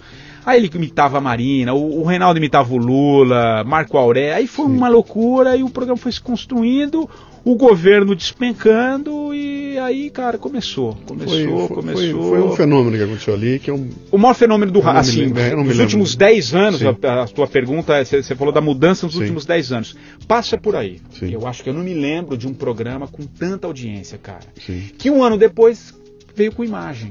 Criamos o programa no YouTube. Aí então, foi, aí então mas eu quero, eu quero chegar nesse ponto, mas antes de chegar nisso aí, deixa eu dar mais uma, deixa eu dar mais uma estressada aí. Você está ouvindo o Leadercast, que faz parte do Café Brasil Premium, a nossa Netflix do conhecimento, que redefine o termo estudar ao transformar o seu smartphone em uma plataforma de aprendizado contínuo. No Café Brasil Premium, através do site ou pelos aplicativos para iOS e Android, você pratica uma espécie de MLA, Master Life Administration, recebendo conteúdo pertinente, de aplicação prática e imediata, que agrega valor ao seu tempo de vida. São videocasts, sumários de livros, podcasts, e-books, eventos presenciais e a participação em uma comunidade nutritiva, onde você faz um networking com gente como você, interessada em crescer. Acesse cafedegraça.com para experimentar o prêmio por um mês sem pagar. Enquanto o, o, vocês estavam fazendo explodir ali o, o a opinião política, o, o jornalismo, pingos, o pingos, é. que, ele, que ele conquistou aquele espaço para a PAN, que ela tomou conta daquele horário e tudo mais. Ali ao meio-dia vinha vindo o pânico com aquela Sim. levada de zona, é vamos aqui, não, é só brincadeira, é só zona. Então, que um público extremamente diferente daquele público da tarde que estava lá, né? É. Eu não sei se isso foi quando você estava comandando lá aquela área toda lá, mas eu imagino o seguinte: eu não sei como é que era, mas imagino que o pânico devia estar dentro de um núcleo de. FM. Não, não um núcleo de entretenimento que estava lá que sim, tu tinha. Sim, sim, não tinha nada a ver com o núcleo de jornalismo. Não. E num determinado momento, alguma luz se faz ali e o pânico começa a. Mas isso é abraçar. é depois. Mas é, então, mas eu, eu, eu, eu me lembro que é. isso começa a acontecer, onde ele começa a. Eu não vou dizer abandonar, mas ele começa a enriquecer o entretenimento Sim. com jornalismo. Sim. E algumas das entrevistas mais fantásticas acabam acontecendo ali naquela. Sim, no pânico. Onde é que eu quero chegar? Vocês tinham um observatório ali olhando o que estava acontecendo em volta, a ponto de chegar e falar, cara, Tá, tá, é, eu entendo você falar, vamos criar um programa novo, 3 em 1, para colocar no tal horário, né? Mas eu acho muito mais é, é, é fascinante você olhar para um negócio que já está acontecendo, que é um puta sucesso, que era o pânico, e alguém falar o seguinte, cara, vamos dar uma mexida? Sim. E nessa mexida no negócio tradicional, você consegue fazer ele galgar um galgar, outro patamar e conquistar uma audiência que ele até então não tinha. Ele né? dá a volta, né? Porque assim, o, esse formato do novo pânico que você está falando, Sim. que dá essa. Vamos sair um pouco do. Vamos ter o um entretenimento, Sim. mas vamos trazer ele para uma análise, conteúdo, mais conteúdo, de, vamos trazer entrevistados. Quando que ele nasce e ganha força? Quando ele morre na TV. Isso aí, exatamente. Quando ele morre na TV, ele acaba aquele formato, aquele tipo Sim. de humor não cabia mais Aí é genial, né? Aí, aí dá essa virada, vem com, com, com o Emílio, com o Tutinha também, mas o Pânico era um produto do FM, né? Que eu falo assim, ele era do. O F, FM entenda entretenimento, tá? Claro. Ficar mais, mais claro. Quando ele dá essa, dá essa, essa nova roupagem, foi ali já em 2017, Por aí, tá. 2017, ele já vai caminhando para essa análise. Aí os, os convidados já são mais é, com peso, você traz políticos, você traz empresários, você uhum. traz. Você discute o país, né? Atra com uma pegada que de repente, a isso a gente pensou muito na época que de repente às vezes não cabe num programa jornalístico, mas no humor cabe, sim, né? Sim. E aí você consegue tirar do cara o que você não vai tirar lá em cima. Em cima o lá em cima que eu estou dizendo é no AM. Sim. O, o AM era no 24, sim, o FM. Então a gente é em cima e embaixo. Perfeito. Cima embaixo. Teve, teve, entrevistas ali que são é, fenomenais, é, cara. Que você fala, meu, é. o cara, o clima. E o Emílio é genial. Né? Para mim o Emílio é o melhor. Pô, não, não, não, tem ninguém igual, cara. Para mim é o né? melhor. É, é o, o melhor apresentador. Eu não sei nem se chama apresentador aquilo que ele faz ali, mas é, o melhor da rádio para mim é ele de longe, e eu botei a cereja no bolo. É. Eu, o dia que eu falei o seguinte, encerrou, cara. O Oscar é dele. Não tem ninguém para ele. foi o dia da briga do Augusto Nunes com o Green. com, com o Green Girl, entendeu? Que, que aquele negócio acontece, o programa não é que sai do ar, entra a propaganda e fica aquele baita clima ali e ninguém sabe o que vai acontecer na volta. E a hora que volta, cara, o Emílio pega o microfone é. e vira pro Green. Cara, porra, puta, dois velhos se batendo. É. Eu achei que ia sair porrada. Dois velhos que não sabem nem brigar. É. E ali ele desmonta. E a hora que eu. Programa, e aí né? o Glyn tentou subir e ele deu uma cortada no Glyn ali, que foi fenomenal, cara. Não vem se fazer em cima da gente aqui, não. Que o Glyn começou com aquele vitimismo, ele pode parar. Cortou o cara ali na hora, eu falei, cara, genial. É. O cara tá antenado. É, ele sabia, ele sabia o que estava acontecendo, ele estava antenado, ele entendia o que, que, o papel dele na hora. Ele, pô, foi genial, é. foi genial ali, né? Mas vamos voltar para nossa, o nosso, é. nosso esquema ali. Cara, a rádio vai subindo numa velocidade num, impressionante. Então era um momento em que todo mundo olhava e falava que a rádio está acabando, hum. é um negócio de rádio era, era, e a PAN arrebentando, cara, com números que eu, pô, eu não sei é, se ia acontecer é. aquilo de. Não, porque, não, é, porque, esse horário que eu, esse, esse dado que eu dei de 2017, de 120 mil pessoas ao vivo. Isso é tinha, é mais cara. do que tirar a audiência dos outros. Vocês trouxeram sim. uma audiência nova. Sim, né? sim. Trouxeram nova. Quando vocês botam a imagem e é. vão para o YouTube, Aí. explode no YouTube e consegue um outro tipo de audiência que você não tinha na, na rádio também. E aí acontece um fenômeno é, é que, que para mim é genial. Eu já tinha visto pedacinhos dele acontecendo na grande mídia, inclusive. E quando a PAN vem e bota no ar, aquilo para mim é, fica muito claro, né? Que é o seguinte: nós fomos treinados com o padrão Globo de qualidade. Então, pô, a gente cresceu a vida inteira vendo aquele puta padrão maravilhoso, cara. Se é broadcasting, é aquele nível, cara. Pô, puta, tudo maravilhoso. Quando você saía daquele padrão, já. Ah, mas, quando a PAN vem pro ar, ela vem com o padrão de webcam. É. Ela entra, liga a webcam aí e seja o que Deus quiser. E nós vamos pro ar é, é, trazendo. E ali fica muito claro, cara, que o conteúdo importa muito mais até do que a forma.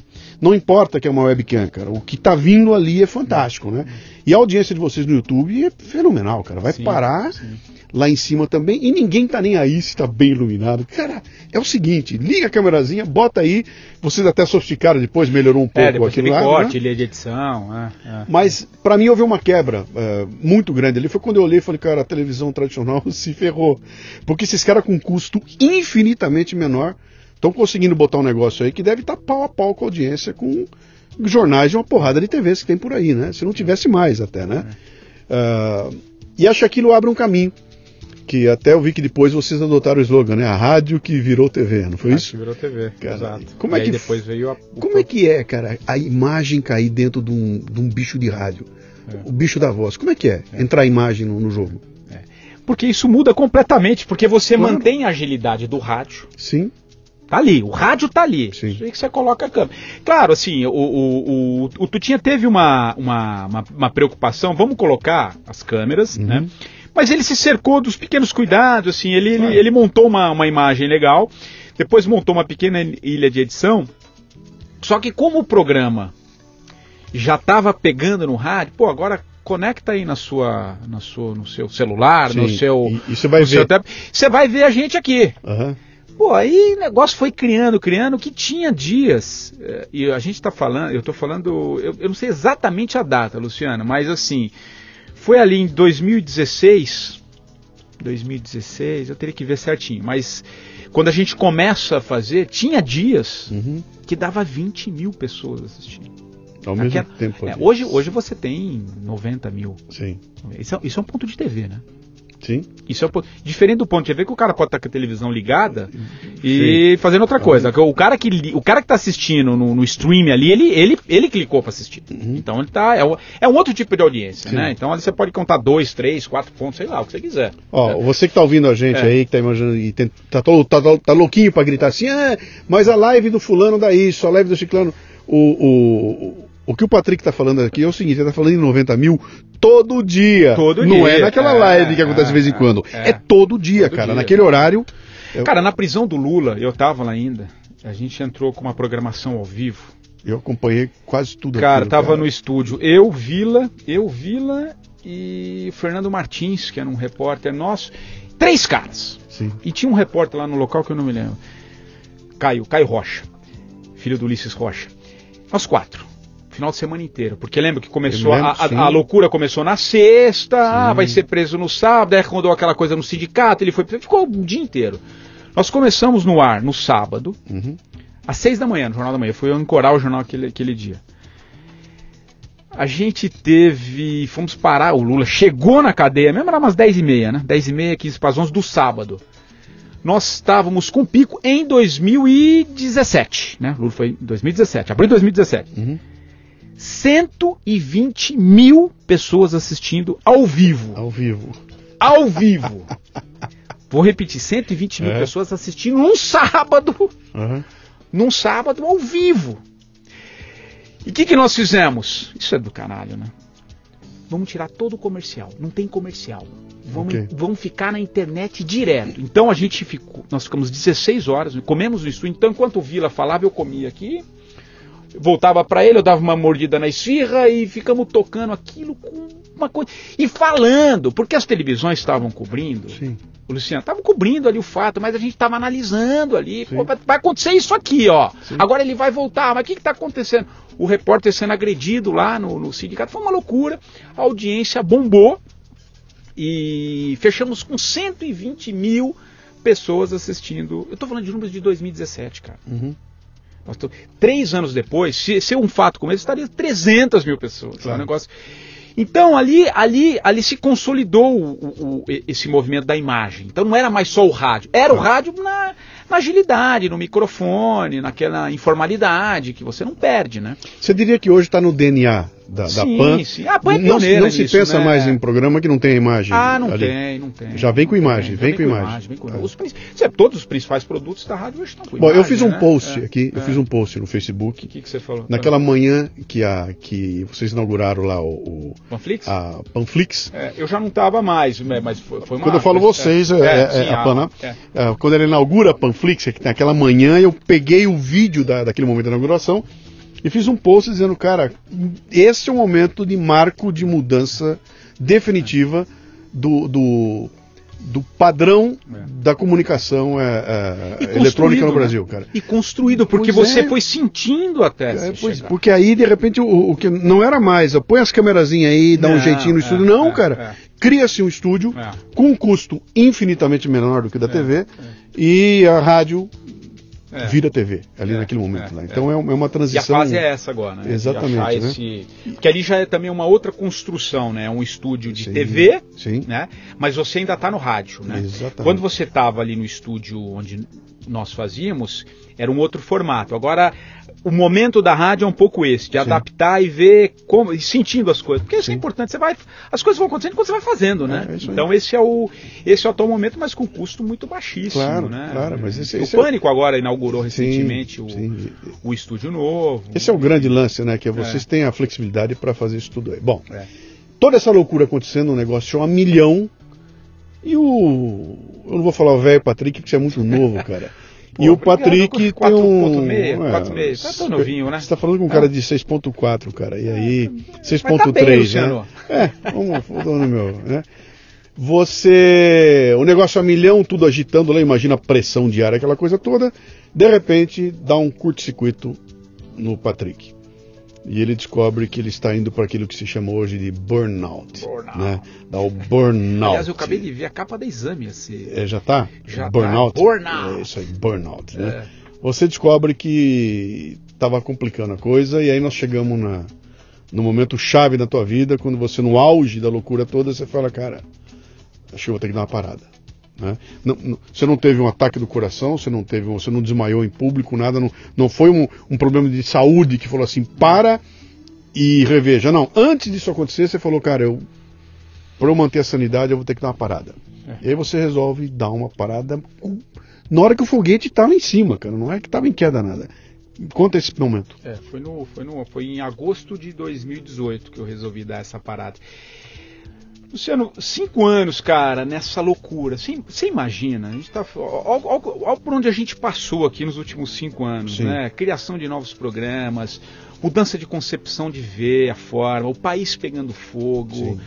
É, prisão, lava-jato, um negócio maluco assim, que eu vivi aquilo 24 horas por uhum. dia, cara.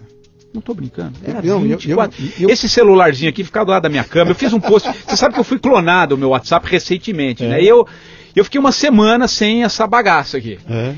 É, e aí eu até fiz uma postagem falando um pouquinho da época que eu vivi isso aqui, porque era 24 horas, Coelho apitando, cara, coelho apitando, apitando o tempo inteiro e não... Você comandar uma redação, bicho, uhum. é, com, com, com, tanta coisa, né? Com tantos programas, com tanto ego também. Pô, você sabe, cara. Você sabe o que eu tô falando, enfim. E, e, eu tava muito na linha de frente, cara, porque eu atuava muito na criação o tempo inteiro com o Tuti. Era 14, 15, 18 horas por dia, né? Eu até costumo dizer, tem a, a, dona Lúcia do café me encontrava lá, menino, você tá aqui ainda, é uma loucura, cara. Eu não estava uhum. mais dando conta, né? E se aproximava uma eleição aí, né, 2018. E eu já tinha vivido duas eleições, assim, no auge, eu sabia, as coisas estavam ganhando essa polarização que já não estava mais legal para mim, cara. Uhum. Não estava mais, eu não estava conseguindo lidar.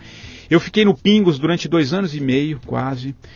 Eu já estava também no momento que eu queria sair do programa, mas era uma posição muito estratégica que eu tinha ali no uhum. programa, até conseguir fazer a transição, acabei assumindo o 3 em 1, que a gente criou também, num outro processo. Mas eu acabei caindo num outro programa de política, um formato um pouco diferente, um pouco mais democrático ali, né? Uhum. E, mas eu já não estava mais, cara, a coisa não me impulsava mais, eu não estava mais aquele ambiente, tem resultado o tempo inteiro, você sabe, cara, resultado o tempo inteiro. E meu corpo não estava dando mais conta, cara. Assim, eu já estava chegando em casa. Sabe quando você chega em casa? Você, à noite você liga uma televisão, você fica olhando para aquilo, você não sabe nem o que você está fazendo, olhando o celular. Eu falei, cara, eu preciso, o que, que eu vou fazer? Eu preciso, dar um, eu preciso dar um tempo, cara. Eu preciso ver por onde eu vou caminhar, a vida pedindo um pouco de mudança. Alguém te, alguém te ajudou nisso, te dar um break? Você cara... teve alguém que você foi lá e falou e alguém te deu. Você teve um guru, você teve um xamã ah, você teve cara... um padre, você teve alguém que te deu uma. Meu. Cara, minha mulher me ajudou muito. Ela falou, cara, para. Dá um tempo, cara. Segura uma onda aqui. Vamos ver, vamos ver o que, que você faz. Eu tava. Eu, eu, eu na, nas horas de almoço eu ia ler um pouco, sair daquela loucura o tempo inteiro, o tempo uhum. inteiro. E aí eu falei, pô, vamos, vamos ver o que, que eu vou fazer. Vamos começar a construir. Eu comecei a andar. É, caminhar? caminhar andar. Eu ia Sim, pra rádio. Mas mantendo. Mantendo a rádio. Mantendo comecei, a rádio é, tava na rádio. Uhum. o que, que eu fazia? De manhã eu falei. Andar sempre me ajudava muito a engrenar o pensamento. Uhum. Então, na, na, uns seis meses antes eu comecei a andar, eu ia a pé pra rádio. Eu morava em Perdizes. Segura esse lance do a pé. É. Deixa eu só fazer um insight aqui que eu acho que é importante tá. aqui agora, né? O que, que eu acho que a gente tem que prestar atenção nesse momento que você está contando essa história aqui? É muito fácil você contar uma história como essa que você vai contar de alguém que caiu em desgraça, que uh, quebrou, que sim, deu sim, errado, sim, que blá, blá, blá. você para no auge, cara. Não é que você não, não tinha problema. Não é que você tava assim, não, é. perdi, tiraram, fui pra geladeira, não, cara. Você tava não, a milhão, cara. Você tava, eu comandava uma redação, né? A, milhão. A, a milhão. E você para no é, milhão. No você milhão. não para no quando desceu, no auge. No né? auge, parei no auge ali. Tá. E você começa a andar. Aí eu, eu, precisava, algumas coisas eu precisava fazer para ver o que, que, eu, que, que eu vou fazer da minha vida. Porque algumas coisas pesavam, né, para mim. Por exemplo, eu fiz carreira numa empresa, bicho.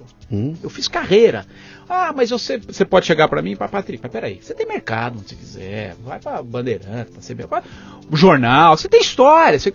Beleza, mas será que é isso que eu queria ali naquele momento? Começar tudo de novo. Você sabe bem, a gente provar, conversou disso. Provar quem sou eu. Quem sou eu, que essa casa eu conheço, enfim. Sim. Falei, pô, peraí, não, não, é, não é por aí. Não é por aí. Mas, porra, eu tenho é, é, tempo de casa, construir uma história aqui dentro, né? Tem uma grana aqui, pô, tá aqui minha vida. Só que eu preciso dar essa parada. O que, que eu vou fazer? Não é uma decisão fácil, cara. Tava com 40, uhum. tava com 45 anos, né? Não é mais um jovenzinho, né? Você tem toda uma história, então eu precisava pensar, concatenar, o que, que eu ia fazer? E eu acho que tem um lance também que, que é interessante que você coloque isso aí, que você não estava numa corporação gigantesca não, com sede, não, com sede perfeito, em Londres. Perfeito. Aí onde você, você, por mais é, que seja, você é um número ali dentro. Exato. Não, não aqui era uma empresa familiar, né? Exato. Você é, mandava é. o dono a merda. Se precisasse, ele estava na tua frente. eu falava cara. com ele o tempo inteiro, né? Isso aí. Era o dono, cara. Então, é, é exato. Tinha então, tudo era... isso envolvendo, né? E, e, a gente fez uma. E, e, tem uma coisa muito legal, com, enfim, com tudo, e acho que isso nessa minha volta recente é muito legal, porque eu tenho uma relação com o Tutinha muito. Sim. Ah, pô, como é que você consegue lidar com o Tutinha? Pô, a gente criou isso. A gente deu esse formato que a gente estava falando junto, né? A gente caminhou junto claro. aqui nesse, nesse projeto de olhar as coisas novas, né? Dar uma outra, dar uma outra repaginada, enfim. Então tinha todo esse lance também. Mas assim, a minha a vida me pedia uma mudança, cara. Falou, você precisa parar e ver, reorganizar para onde você vai. Aí eu tava falando de andar, eu comecei a caminhar um pouco e falei, cara, acho que eu vou dar um tempo. Vou chegar e tu tinha. Amigo, estamos no auge, os índices estão aqui, estamos liderando em tudo, mas eu não vou aguentar a eleição. Eu não vou, eu preciso de um tempo. É, pô, tem uma turma aí, tem uma estrutura, vamos ver o que, que você. Precisa dar um tempo. Ele, aí ele foi muito legal. Ele falou, cara, é, o que, que você quer? o que, que você quer? Uhum. Falei, vamos fazer um acerto fazer um acerto aí, são 20 e poucos anos. E dá uma.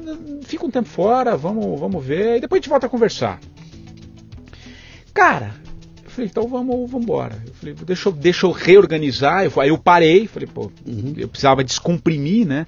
Um, dois meses antes, você falou problema de saúde, comecei, meu corpo começou a me pipocar.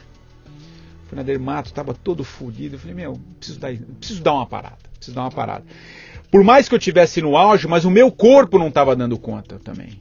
Não estava mais dando conta. Então eu resolvi fazer esse acerto financeiro e tirei um sabático, cara. Uhum. Aí eu não fui cruzar o oceano, nada, não fui fazer nada, vou ficar aqui. Uhum. Eu precisava fugir um pouco daquele radar, né? Cinco anos vivendo aquilo, cara. E aí foi um, um processo de descompressão, né? É o que eu costumo dizer. Eu fui abrir espaço para as coisas novas. E aí, cara, Aí Quer dizer, você, uma nova você, fase. Você sai com uma grana que te dá um. Não, é. Eu não quero saber quanto saiu. Eu quero dizer é. o seguinte: você sai com aquilo que fala, bom, com essa grana aqui eu consigo parar Tocar durante dois, vida. três, quatro, cinco meses Sim, é. e, e, pensar o que eu vou fazer. E aí é. você podia escolher fazer o que, que o que quisesse, né? É, é exato. O que, que você foi fazer? Cara, eu fui subir e descer as ladeiras de Perdizes. Perdizes. andando, andando. Tô brincando, não deu bairro. Mas eu fui. Eu fiz algumas viagens curtas, mas eu fui. Eu fui estudar. Uhum. Eu fui entender um pouco também as novas formas de comunicação. Tá. Né? Você, se desligou, fui... você se desligou da PAN? Ou você ouviu Cara, os programas? Não, eu é... desliguei, me desliguei. Você desligou mesmo? É, me desliguei, desliguei. Falei, não, não quero, vou, vou, dar, um, vou dar um tempo, é, enfim, não vou. Fui ler, fui fazer pequenas viagens, eu fui fazer alguns cursos de desenvolvimento pessoal, uhum. né? Fiz alguns cursos de, de, de mentoria, enfim. Fui, fui, cara, fui fazer um mergulho interno, Luciano. É. Fui, sabe quando você. Cara, mexe aí dentro. Sabe aquele quartinho que a gente tem, que você vai jogando tudo uhum. ali? Porque o mundo tá acontecendo, cara. Você é o pivô de tudo é. isso aí, mas você não pode olhar para cá. Você tá trabalhando. E você, e você, não sabia o que, que ia sair lá na, na outra ponta. Não tinha tá, a menor ideia. Você estava num processo sem saber o que, que vinha lá na ponta. Tá? É, não, não tinha. Falei, ah, vamos, okay. vamos dar esse break aí, enfim. Coragem, bicho. A vida está acontecendo aqui. Uhum. Tá te, a vida está te pedindo um tempo. Né? Você estava com 45 anos. Estava com 45 anos, por isso o nome do 45 é. na época. É, pô, tem, tem bola para rolar, mas eu preciso de um intervalo, cara. Não dá para você jogar 90 minutos direto. Isso aí.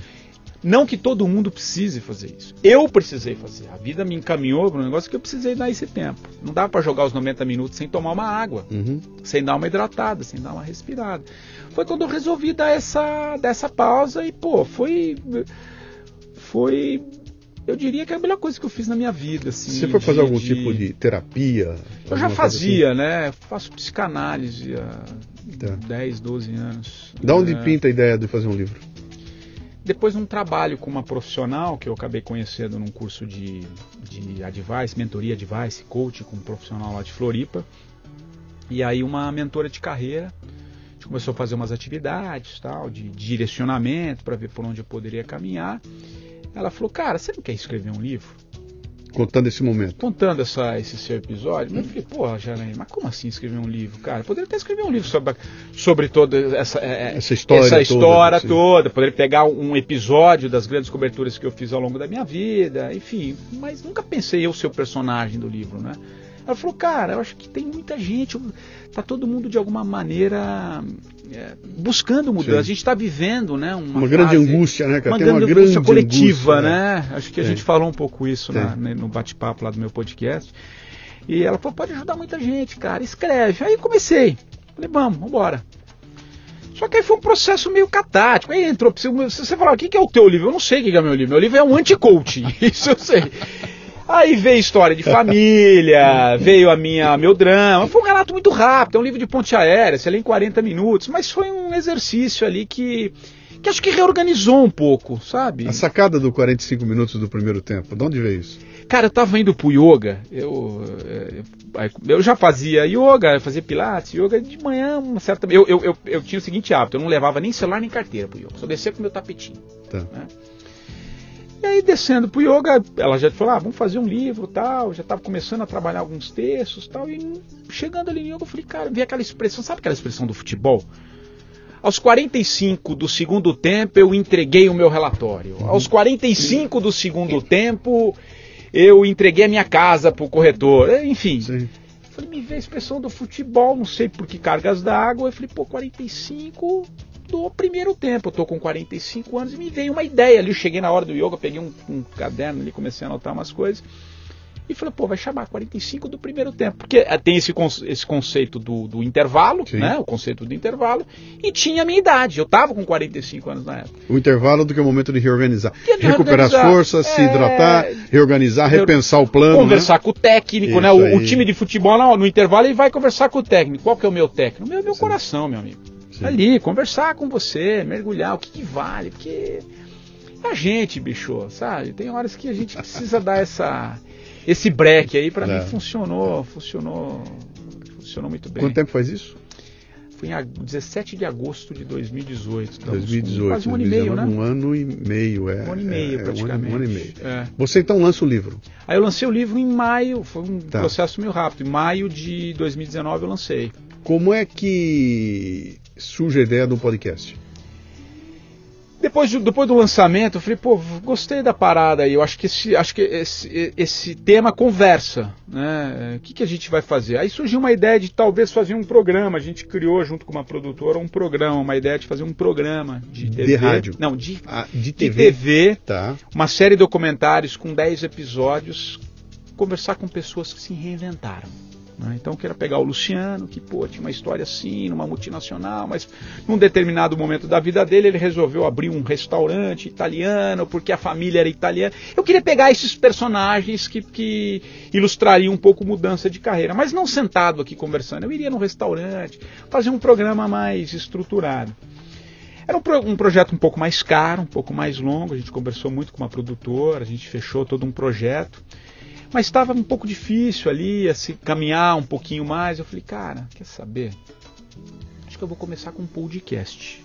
Pô, eu tenho um microfone, minhas portas estão abertas. Tem os estúdios da Tem PAN. Tem os estúdios da PAN, pô, a, minha a, casa. A, a, a, a PAN está investindo em criar uma família de podcasts. Foi ali, aí que surgiu a ideia. Aí tu tinha falou, vou vem pra cá, vamos fazer isso. E tem um projeto de uma curadoria, ver se você quer tocar. Você conhece essa você conhece isso aqui como ninguém, tem um uhum. arquivo, estou pensando em fazer um projeto, você contrata aí uma equipe que você achar. É, enfim, e aí eu criei o 45 na versão podcast, esse que a gente bateu um papo lá, é. algumas semanas atrás. E toquei um outro projeto. Então eu estou entrando um pouquinho nessa parte de podcast. Então eu estendi o nome, é o mesmo do livro, né, uhum. né? 45. Então semanalmente eu converso, semanalmente eu converso com pessoas que. Quantos, quantas programas você já botou no ar? Eu tô com 20. É, já é. Tá, tá legal. E tá anunciando é. lá na rede, tudo, mas a pessoa tá indo lá. Tá indo Deixa lá, eu ver tá se você, você que é um cara de rádio, se você me. me... É. Eu, eu, tenho uma dúvida é. que eu não consigo comprovar porque eu não sou de rádio, eu não sei, eu não sei. É, você vai poder agora resolver isso para mim de uma forma que acho que pouca gente poderia, né? O retorno que você tem dos ouvintes de podcast é diferente do retorno do ouvinte de rádio? Muito. Em quantidade ou qualidade? Em qualidade. Hum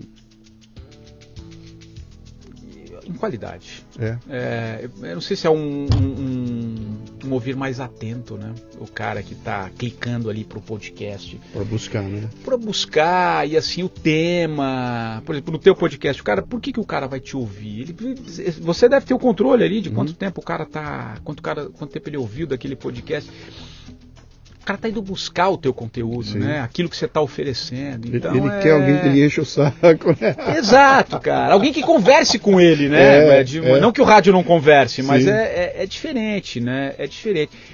Cara, mas eu tô meio. Sou de rádio, fiz uma minha história, minha carreira toda no rádio. podcast passa muito pelo rádio. Sim. Mas tem aí alguns elementos que eu acho que o podcast, cara, eu tô meio, fui meio mordido por isso, sim, é, cara. Bem-vindo, porque cara.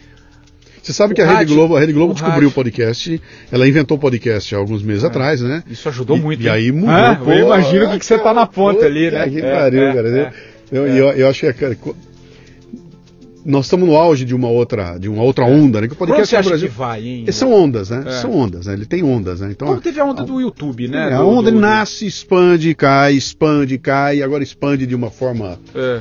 muito maior, porque se juntaram alguns alguns elementos que não tinham antigamente. Né? Então você tem um parque de smartphone que tomou conta do, do país. Todo é. mundo tem um, um, telefone conectado à internet hoje. É. O smartphone virou a praia do podcast, é lá que o podcast mora. Ele mora no smartphone, né? É. Eu não tenho que comprar um aparelho para ouvir o podcast. podcast Televisão eu preciso comprar, rádio eu tenho que comprar.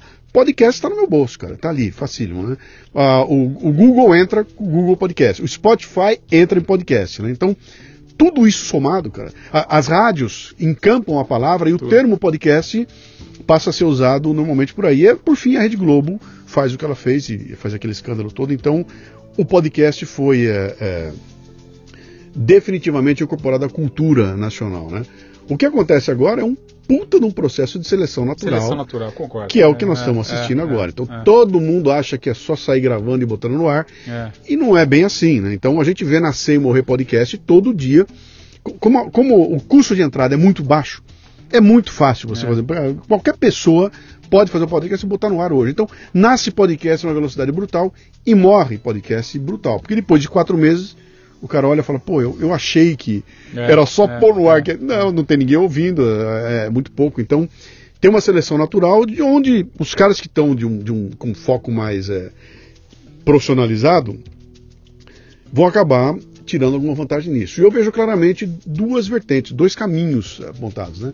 Tem o caminho dos independentes e o caminho das emissoras de rádio, de quem é, detém o poder da produção, né? Pô, pega uma a Pan. A Pan tem conteúdo que não acaba mais, tem produção, tem uma estrutura comercial ali que a hora que ela comprar a ideia do podcast, aquilo pode dar um, um boom. Então vai haver uma, claramente, essa, esse núcleo. E tem um núcleo independente. Que tem aquela puta vantagem de não ter rabo preso com nada, nada né? cara. Eu não tenho é. nenhum interesse para defender aqui, a não ser o meu. Eu falo o que eu quiser no microfone, não tenho. O, o, o, o oitavo andar não vai me chamar para me dar uma calcada lá depois, né?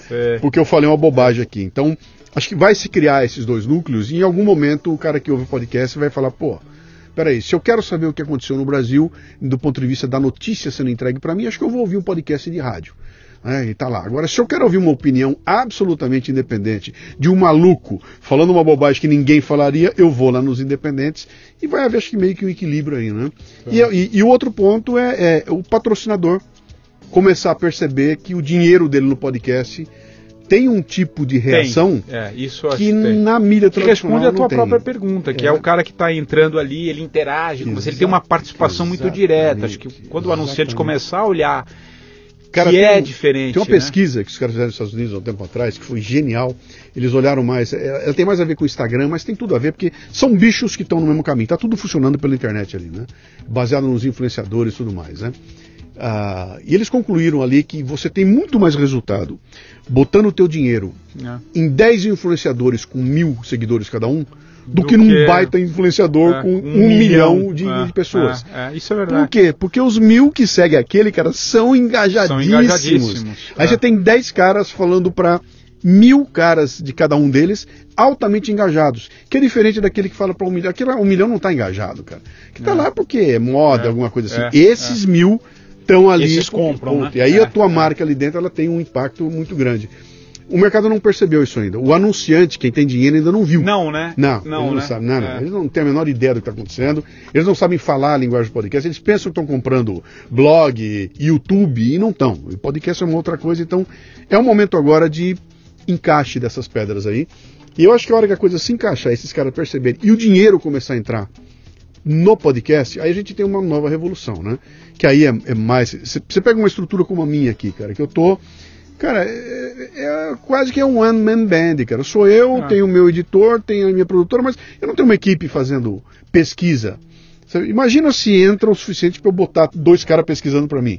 Se eu boto um cara para redigir para mim, cara, não tem limite mais. Isso aqui pode limite, virar uma loucura. É, é, é, nessa linha nova que nós estamos assistindo, onde os, os Lone Rangers, que são os caras de pouca grana, estão começando a brigar com estruturas gigantescas. Estrutura gigantesca. Você tem né? youtubers hoje é. que fazem em casa que tem audiência maior do que programa sim, de televisão, sim, né? Sim, então, muito, cara, né? e, é. isso que faz parte dessa seleção natural. Eu acho que é, é para aí que está é, é. que tá indo. E a base disso tudo é conteúdo, cara. O conteúdo é tem conteúdo, que ser bem feito. É conteúdo, cara. Conteúdo tem que ser bem tudo, montado. Tudo, tudo, o que me leva a uma pergunta que eu acho que tem a ver com o nosso momento aqui agora, né?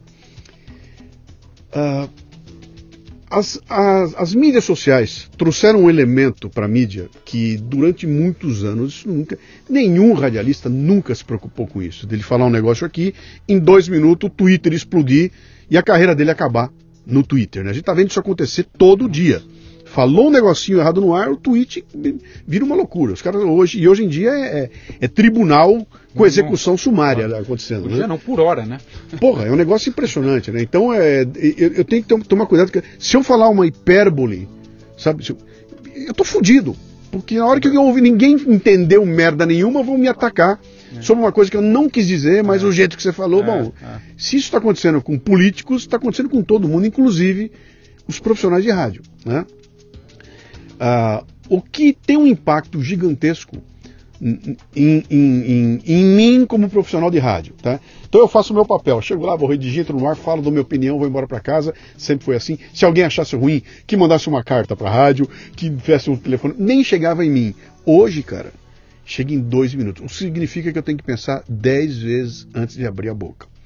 E nós estamos assistindo algumas coisas acontecendo, especialmente na PAN, onde, cara, sobe e cai a cada segundo, cara. E, e caíram, né? O caso do Vila. O Vila vai, abre a boca, fala uma bobagem gigantesca e perde o emprego dele. Volta, arruma uma briga no ar e, vai, e cai de novo, né? Então, é, e ele é só um nome. Várias coisas estão acontecendo, né? O que me leva a crer que o profissional de rádio vai ter que repensar a sua, o seu, a, o, a sua dinâmica de trabalho. Ela tem que mudar. Porque agora ele fala para um ouvinte que tem reação imediata e tem força para destruir a própria rádio, cara, né? Como é que isso chega? Eu, quando eu falo vocês, eu estou imaginando que você está sentado ali, você está convivendo com os caras de conversa na hora do almoço, alguma coisa assim.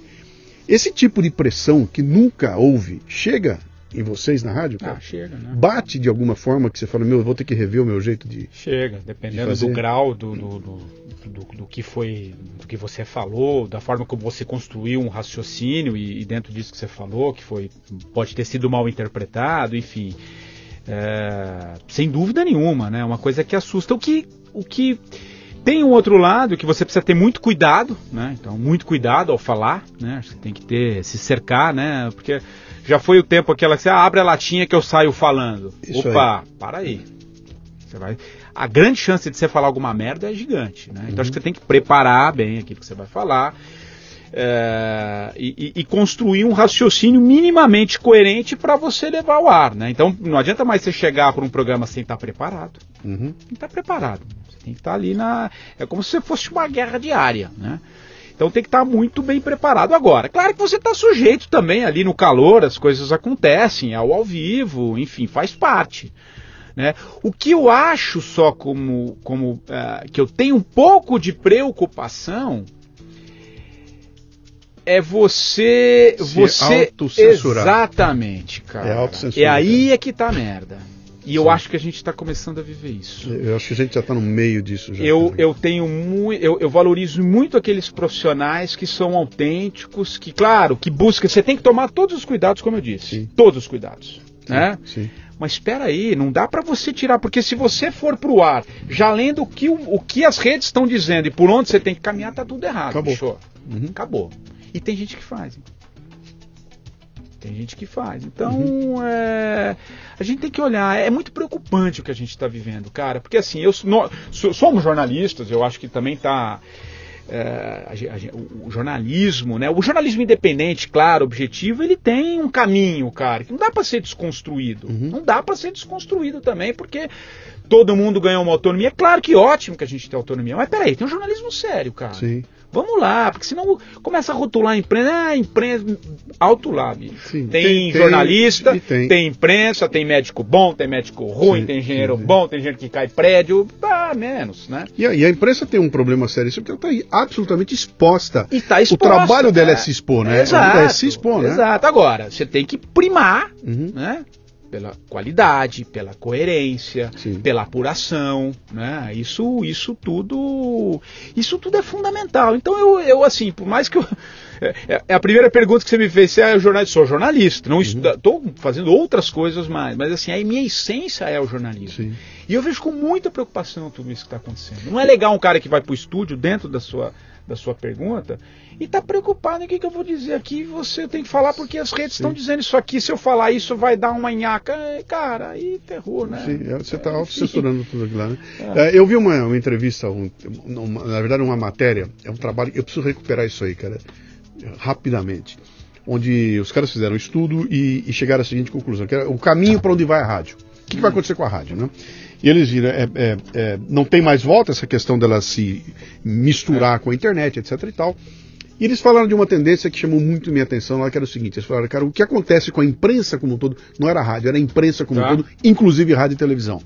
Onde começariam a despontar alguns jornalistas que, como pessoa física, ganhariam uma puta de uma penetração. Sim e onde esses caras fossem, a audiência passaria com eles. Né? Então, o que, que, a, o, que, que a rádio, ou, ou, o órgão de, de, mídia deveria fazer? Cara, eu vou montar um ambiente tal que eu consiga atrair esses grandes nomes, que seria basicamente um grande jornal com colunistas legais. Né? Pô, eu vou comprar o Estadão para ler Fulano, ler Beltrano, vou comprar a Folha de São Paulo para ler a, a, a, coluna do, do Zé ou do Mané. Né? Esses caras trariam a audiência para mim. No rádio é igual, eu vou ligar um programa top porque eu quero ouvir o comentarista falando, eu quero ouvir o Zé, Mané, etc e tal. Bom, é bem interessante essa posição e ela pô, tem alguma lógica, mas aí começa a acontecer umas coisas que quebram essa lógica. E eu vou dar o exemplo acabado aqui. O Reinaldo Azevedo sai da PAN no auge. Né? O bicho tava, ele tava a, a milhão. A minha tese com o Reinaldo é que ele começou a girar mais rápido que o planeta Terra ele saiu de órbita, né? E quando saiu de órbita, deu um rolo todo, ele pega e sai da PAN e ele sai da PAN e vai para Bandeirantes. E quem olha aquilo fala, puta, quando ele foi, ele carrega com ele a audiência que ele tinha na PAN. Isso não acontece, cara. Ele não consegue ali, e não é que ele levou a audiência e ficou perto, não, ficou muito longe, cara. E a PAN substituiu, botou uh, outro programa no ar, e aquilo é. Outro programa não, outras pessoas no programa, e aquilo continuou, porque a PAN parece que ela tem um o lance da Rede Globo, sabe? A é. televisão pode estar desligada, mas se você perguntar, está na Globo, né? É. Ela tem um arrasto tão grande que ela acaba carregando. Isso, de certa forma, meio que quebrou um pouco esse raciocínio da a grande estrela que leva a, audiência para onde quiser, né? Uh, existe essa. Deixa eu só dar mais um, um, dado aqui que eu acho que completa bem essa, essa pergunta. Eu sou palestrante profissional, né? E tem algumas agências que vendem palestrantes aí. E tem uma tese antiga na agência que é a seguinte: a agência quer que você assine com ela um contrato de exclusividade, porque ela vai botar todas as cartas dela no teu nome, vai fazer teu nome, você vai ficar famoso. Quando você estiver ganhando um monte de dinheiro, você vai virar para a agência que construiu você vai falar tchau, vou embora, vou para outro lugar. Portanto, ou seja exclusivo meu, ou eu não invisto em você, né?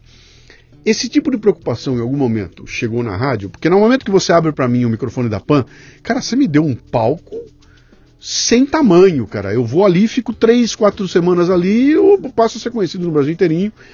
Há algum tipo de, de, de preocupação para quem está dirigindo a rádio, de quem é que vai estar tá abrindo esse microfone, o que, que vai acontecer com essa pessoa lá na frente, sabe? A responsabilidade dela quando abrir, tem uma conversa prévia, é, é, é, tem uma preocupação, é, como é que funciona essa, essa, eu não sei como é que é o nome que eu vou dar para isso, mas é, eu, acho que é um, é um contexto de responsabilidade que tem ali. Como é que isso é tratado pela direção, cara? Por quem é responsável por o que está acontecendo ali embaixo? É, é, é, muito fácil chegar e assim, não fale besteira, não, não é disso que eu estou me referindo, não é para não falar besteira. É todo esse contexto de eu estou dando a você um, um palco, cara, ter responsabilidade quando abrir a boca. Então, como é que isso é tratado, cara? Acho que o, o, fundamental, e, e, pelo menos na, na, na, no período em que eu estive lá nessa linha de frente, digamos assim, né, nessa, nessa, porque eu, eu, eu, eu tratei e contratei muitos desses grandes nomes que nós citamos aqui, é de dar liberdade.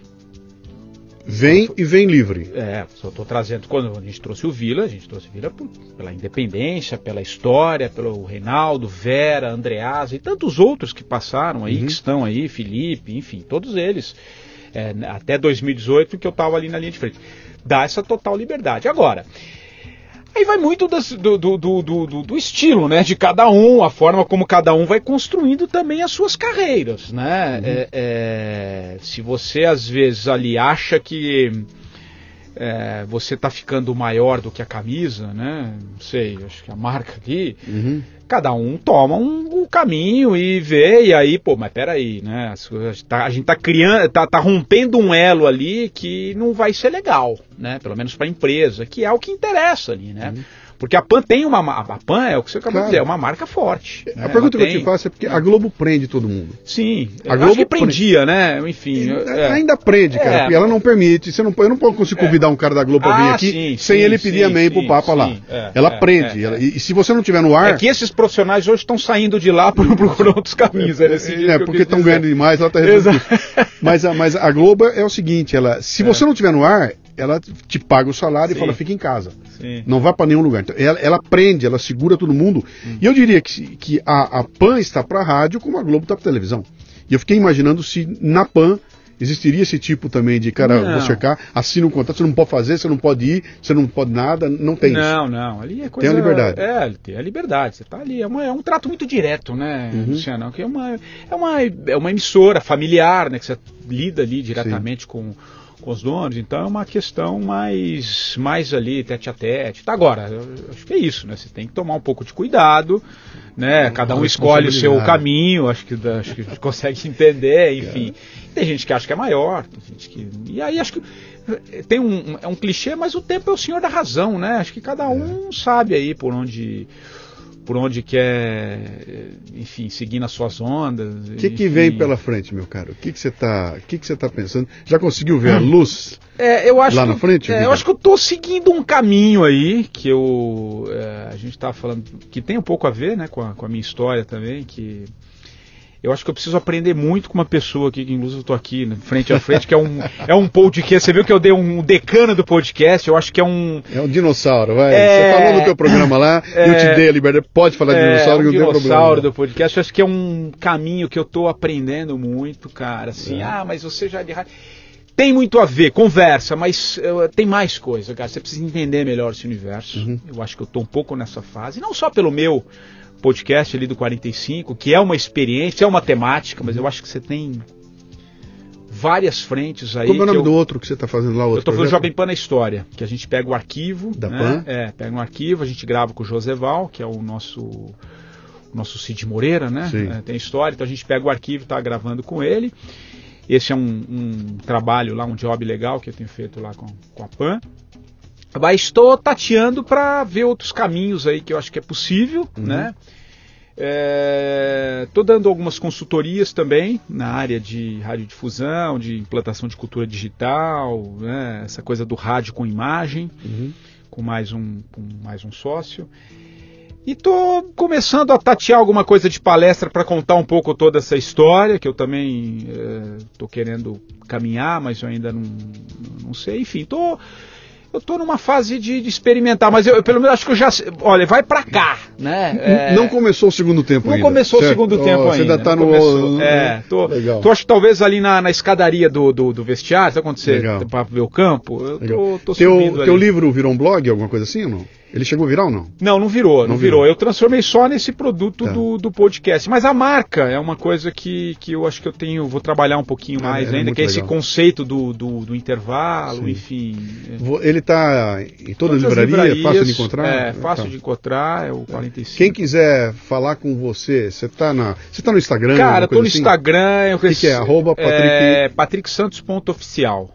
Patrick Santos, ponto oficial. E o Patrick é com CK. CK. Vai lá no Patrick direct, Santos. manda mensagem, respondo todo mundo, tá. ou meu Facebook, meu Twitter. Twitter eu uso um pouquinho menos, tá. mas no Instagram ali você conversa comigo, enfim, acho que é um. Maravilha. É um um universo meu caro, nós estamos passando por uma revolução da mídia, como é. eu acho que pouco. Talvez desde Gutenberg não se viu um negócio parecido com o que está acontecendo agora, porque é uma, é. é. uma virada é, é. de linguagem, de plataforma, de, de tudo, tudo, cara. Muda tudo, muda tudo. tudo. Inclusive muda o rádio está completamente. Muda mudado, tudo. É. E um, o que, que permanece? Isso não vai, não vai acabar nunca essa coisinha que está na tua frente aí. É. Tem algo vai captar a voz de alguém falando é. e vai entregar para alguém ouvir. Eu não sei se vai ser plasma, se vai ser no éter, se, não me interessa como, mas alguém vai se manifestar e alguém vai ouvir, que é o processo do broadcast no rádio, que depois é podcast, não interessa. Sempre vai ter alguém falando. E eu acho que esse processo dificilmente uma máquina vai conseguir fazer, sabe que ela dá até para você trazer inteligência artificial, mas é, é, na minha ainda é um pouco difícil eu, eu, eu, consegui imaginar uma máquina produzindo um programa com emoção a ponto de fazer um ser humano é. chorar ali na ponta, né? Uh, então eu acho que independente dessa revolução tecnológica, tudo isso vai acontecer e vai exigir, como nunca se exigiu, com tanta intensidade, cara, a responsabilidade de quando você vai abrir a boca para é. falar no microfone, cara, isso cada dia que passa fica pior, né? É mais responsabilidade ainda, é, é essa consciência de que, cara, se você vai abrir a boca, bicho, puta tenha pena do tempo de quem está ouvindo. Cara, alguém te entregou Bem o tempo. mais precioso cara, que você tem. Isso não joga merda lá, cara. Abre a boca para tornar aquele tempo da pessoa mais nutritivo. Cara, não é para jogar o tempo dela fora, né? Uh, e eu acho que se você voltar para a história e ver os grandes nomes de rádio e tudo mais, cara, foram caras que de alguma forma eles tornaram o tempo da gente nutritivo, né, cara? É. Teve gente que me emocionou, cara. Teve é. gente que eu ouvi cantar e que eu chorei junto. Gente é. que ouviu um comentário. O Osmar Santos fazendo a locução do, do, rádio. Aquilo não era locução de jogo, aquilo era outra coisa, né? Ele me levava para caminhos que me dava emoção, ele, ele provocava com a voz em mim reações no meu corpo, né? Eu, alguém falando me faz ter lágrimas, me faz arrepiar, né? Então, essa mágica toda que o rádio tem e que o podcast também tem, de, de alguma forma ele, ele te ele te dá um estímulo que você devolve sob a forma de algo acontece no meu corpo, sabe? Ouvi aquela, aquele, aquele momento e me arrepiei, sabe? Me emocionei. Cara, isso para mim tem um quê de mágica nessa história toda. Tem algo Sim. inexplicável aí que é espiritual, morre, né? é. é. espiritual. É. Fala o que você quiser, cara. A minha emoção de falar com você aqui vai passar no microfone e o cara que tá ouvindo vai falar, cara, é. tem algo aqui que eu não estou entendendo o que é. Mas essa emoção passou junto e foi para lá, né? Essa coisa da voz e tudo mais, isso é genial, isso é maravilhoso. Eu acho que eu, eu, eu torço para você não sair dessa, não, cara. Não, vamos Você continuar é, trabalhando em cima do negócio da. da, da o, do microfone. O, né? o resultado é, do teu é. trabalho, sabe? As coisas que você criou, os programas que você montou, estão todos aí. E, e, e mesmo que, que, ele subiu, ele está embaixo, ele vai, mas o modelo, a forma como foi criado e o impacto que causou é, é genial, cara. Espero que você não, não se afaste disso aí, não, cara. Não, não vai... vamos, vamos reorganizar de, de, de, uma, de uma. Bater a bola de uma forma é, talvez diferente, mas no mesmo gramado. Isso, Acho que talvez aí. seja uma boa. É uma boa, uma boa definição. E te ouvindo, é, só para a gente já está acabando aqui. Cara, hoje eu gravei, né, uh, com o Joseval. A gente fez, a gente terminou a primeira temporada do do Jovem Pan na História. Uhum. E aí, com a, com a Dani, que é a produtora lá, eu falei, Dani, vamos fazer um especial aí, um capítulo especial dessa primeira temporada com um arquivo vivo da rádio, que é o Joseval. Sim. Tá bom, Joseval, liguei para ele anteontem, falei, Joseval, eu quero gravar uma entrevista contigo. Porque que nem aqui, nós estamos aqui, sei lá, uma hora e pouquinho. Eu fiquei duas horas e meia com o Joseval hoje. Passamos por toda a história. É. E esse conteúdo, que é o que a gente fala, que a gente tem, é, que é a base de tudo, né? A credibilidade, a forma como você apresenta. Você não é o Luciano Pires, uhum. que tem toda essa. É, todos esses seguidores, todo mundo que quer te ouvir ali diariamente, em todas as suas, suas plataformas, de como você se comunica, à toa. Porque uhum. você, pô, você vai trazer um livro gringo, você vai ler, você vai fazer, você vai se empenhar, você está trazendo o melhor, ó. Tá aqui, esse é o conteúdo que eu uhum. tô te apresentando com a minha história, tal. Isso é fundamental. Isso, isso não tem preço hoje. E ouvindo o Joseval, a gente estava passando um pouquinho pela história dele hoje. Ele falou, pô, eu lembro da época que a PAN, ele começou a falar, a PAN foi transmitir o carnaval no Rio de Janeiro na época que São Paulo não tinha carnaval. Aí o Tuta, ele falou assim, o Tuta falou, Joseval, você vai para o Rio de Janeiro, você vai transmitir carnaval. Aí o José falou, mas pô, carnaval? O que eu entendo de carnaval? São Paulo não, não tinha televisão naquela época, é. não, não, se transmitia carnaval como é hoje. Aí o, o José, o Tuta falou, não, você vai, então você vai explicar o que, que é o carnaval pro paulista, vai narrar tal. E, cara, foi um negócio espetacular, mas aí o que, que eu quero dizer com isso? O Josval não tinha a menor ideia do que, que era carnaval. Né? O que, que ele foi fazer? Ele foi estudar o carnaval. Uhum. Ele conversava com Israel Gímpio, ele começou a pegar. Ele me disse que leu o, o Grande Sertão Veredas pra. Era uma temática de um ano lá para entender melhor o carnaval. Os sertões, ele uhum. foi ler tudo em função para ter um, um, uma, uma um bagagem, repertório, um repertório e tal. E aí fez as grandes transmissões, que depois acabou virando um, um, puta de um negócio da rádio na época, ali nos anos 70 e tal. Por que, que eu quero dizer com isso? Conteúdo, cara. Uhum. É isso, é você se envolver naquilo que você está fazendo, trazer o melhor, né? uhum. né? Isso a gente não vai perder. Isso é, eu acho que assim essa busca pela informação, pela, pelo, pelo conhecimento, para hora que você abrir o microfone, uhum. saber o que você está falando, né, cara? Acho que isso é e acho que passa um pouco pela tua história, pelo teu, pelo passa, teu e você com isso você acaba qualificando canal, a tua audiência, cara. Audiência. Você qualifica aí, a audiência. Conteúdo Aquela brincadeira que eu fiz com você lá, que eu falei, cara, é um cara que quer se, se incomodar. O cara que vem procurar pra ouvir é um cara que quer que eu encha o saco dele, entendeu? É isso aí. Então, peraí, é um cara que não tem medo de textão. É um cara que não vai ter é. problema se eu tocar uma música velha. Cara, o cara escuta aquilo e fala, bicho, eu é. estou aqui para isso. Automaticamente eu qualifiquei essa audiência. Eu tirei é. fora dali tudo quanto era especulador que ia lá, porque é. eu quero gracinha e tudo aqui você não vai achar. Entendeu? Se ficou, é porque quer. E automaticamente qualifica. E aí tem aquela grande mágica, né? Aquela maravilha que uma audiência qualificada me obriga a crescer. Então ela me empurra para cima e sou é. eu e ela. É. Quanto mais ela sobe, mais eu tenho que subir, é. eu vou sempre subindo e os dois crescendo junto e isso é genial, cara. Tem muito que aprender com você, Luciano. Ah, que é um, caro, pô, vamos Estamos aí. Vamos. Eu tivesse conhecer o espaço vamos aqui, bater bola venha, aí, vamos trocar é, ideia assim. Obrigado por me receber lá no pô, 45 do primeiro tempo. Não sabia que você era tão trocar. querido, viu, bicho? Oi, eu fico, fico, feliz, cara. É, cara, dos, dos, episódios lá, pô, é, é que bom. Pô, primeiro que a gente cheguei, os, os, ouvintes queriam te ouvir, né? Ah, que bom. Então, cara. não tinha ideia assim feliz. desse. Muito Obrig legal. Obrigado aos ouvintes aí que falaram bem de mim aí. Grande abraço, cara. Obrigado, valeu, querido, um abraço. Valeu, valeu. Muito bem, termina aqui mais um Leadercast. A transcrição deste programa você encontra no leadercast.com.br. O Leadercast nasceu da minha obsessão pelos temas liderança e empreendedorismo. É em torno dele que eu construí minha carreira com mais de mil palestras, nas quais distribuo iscas intelectuais para provocar equipes e indivíduos, ampliar seus repertórios e sua capacidade de julgamento e tomada de decisão. Leve o fitness intelectual para sua empresa. Acesse lucianopires.com.br e conheça minhas palestras. Você ouviu o Leadercast com Luciano Pires. Mais uma isca intelectual do Café Brasil. Acompanhe os programas pelo portal cafebrasil.com.br.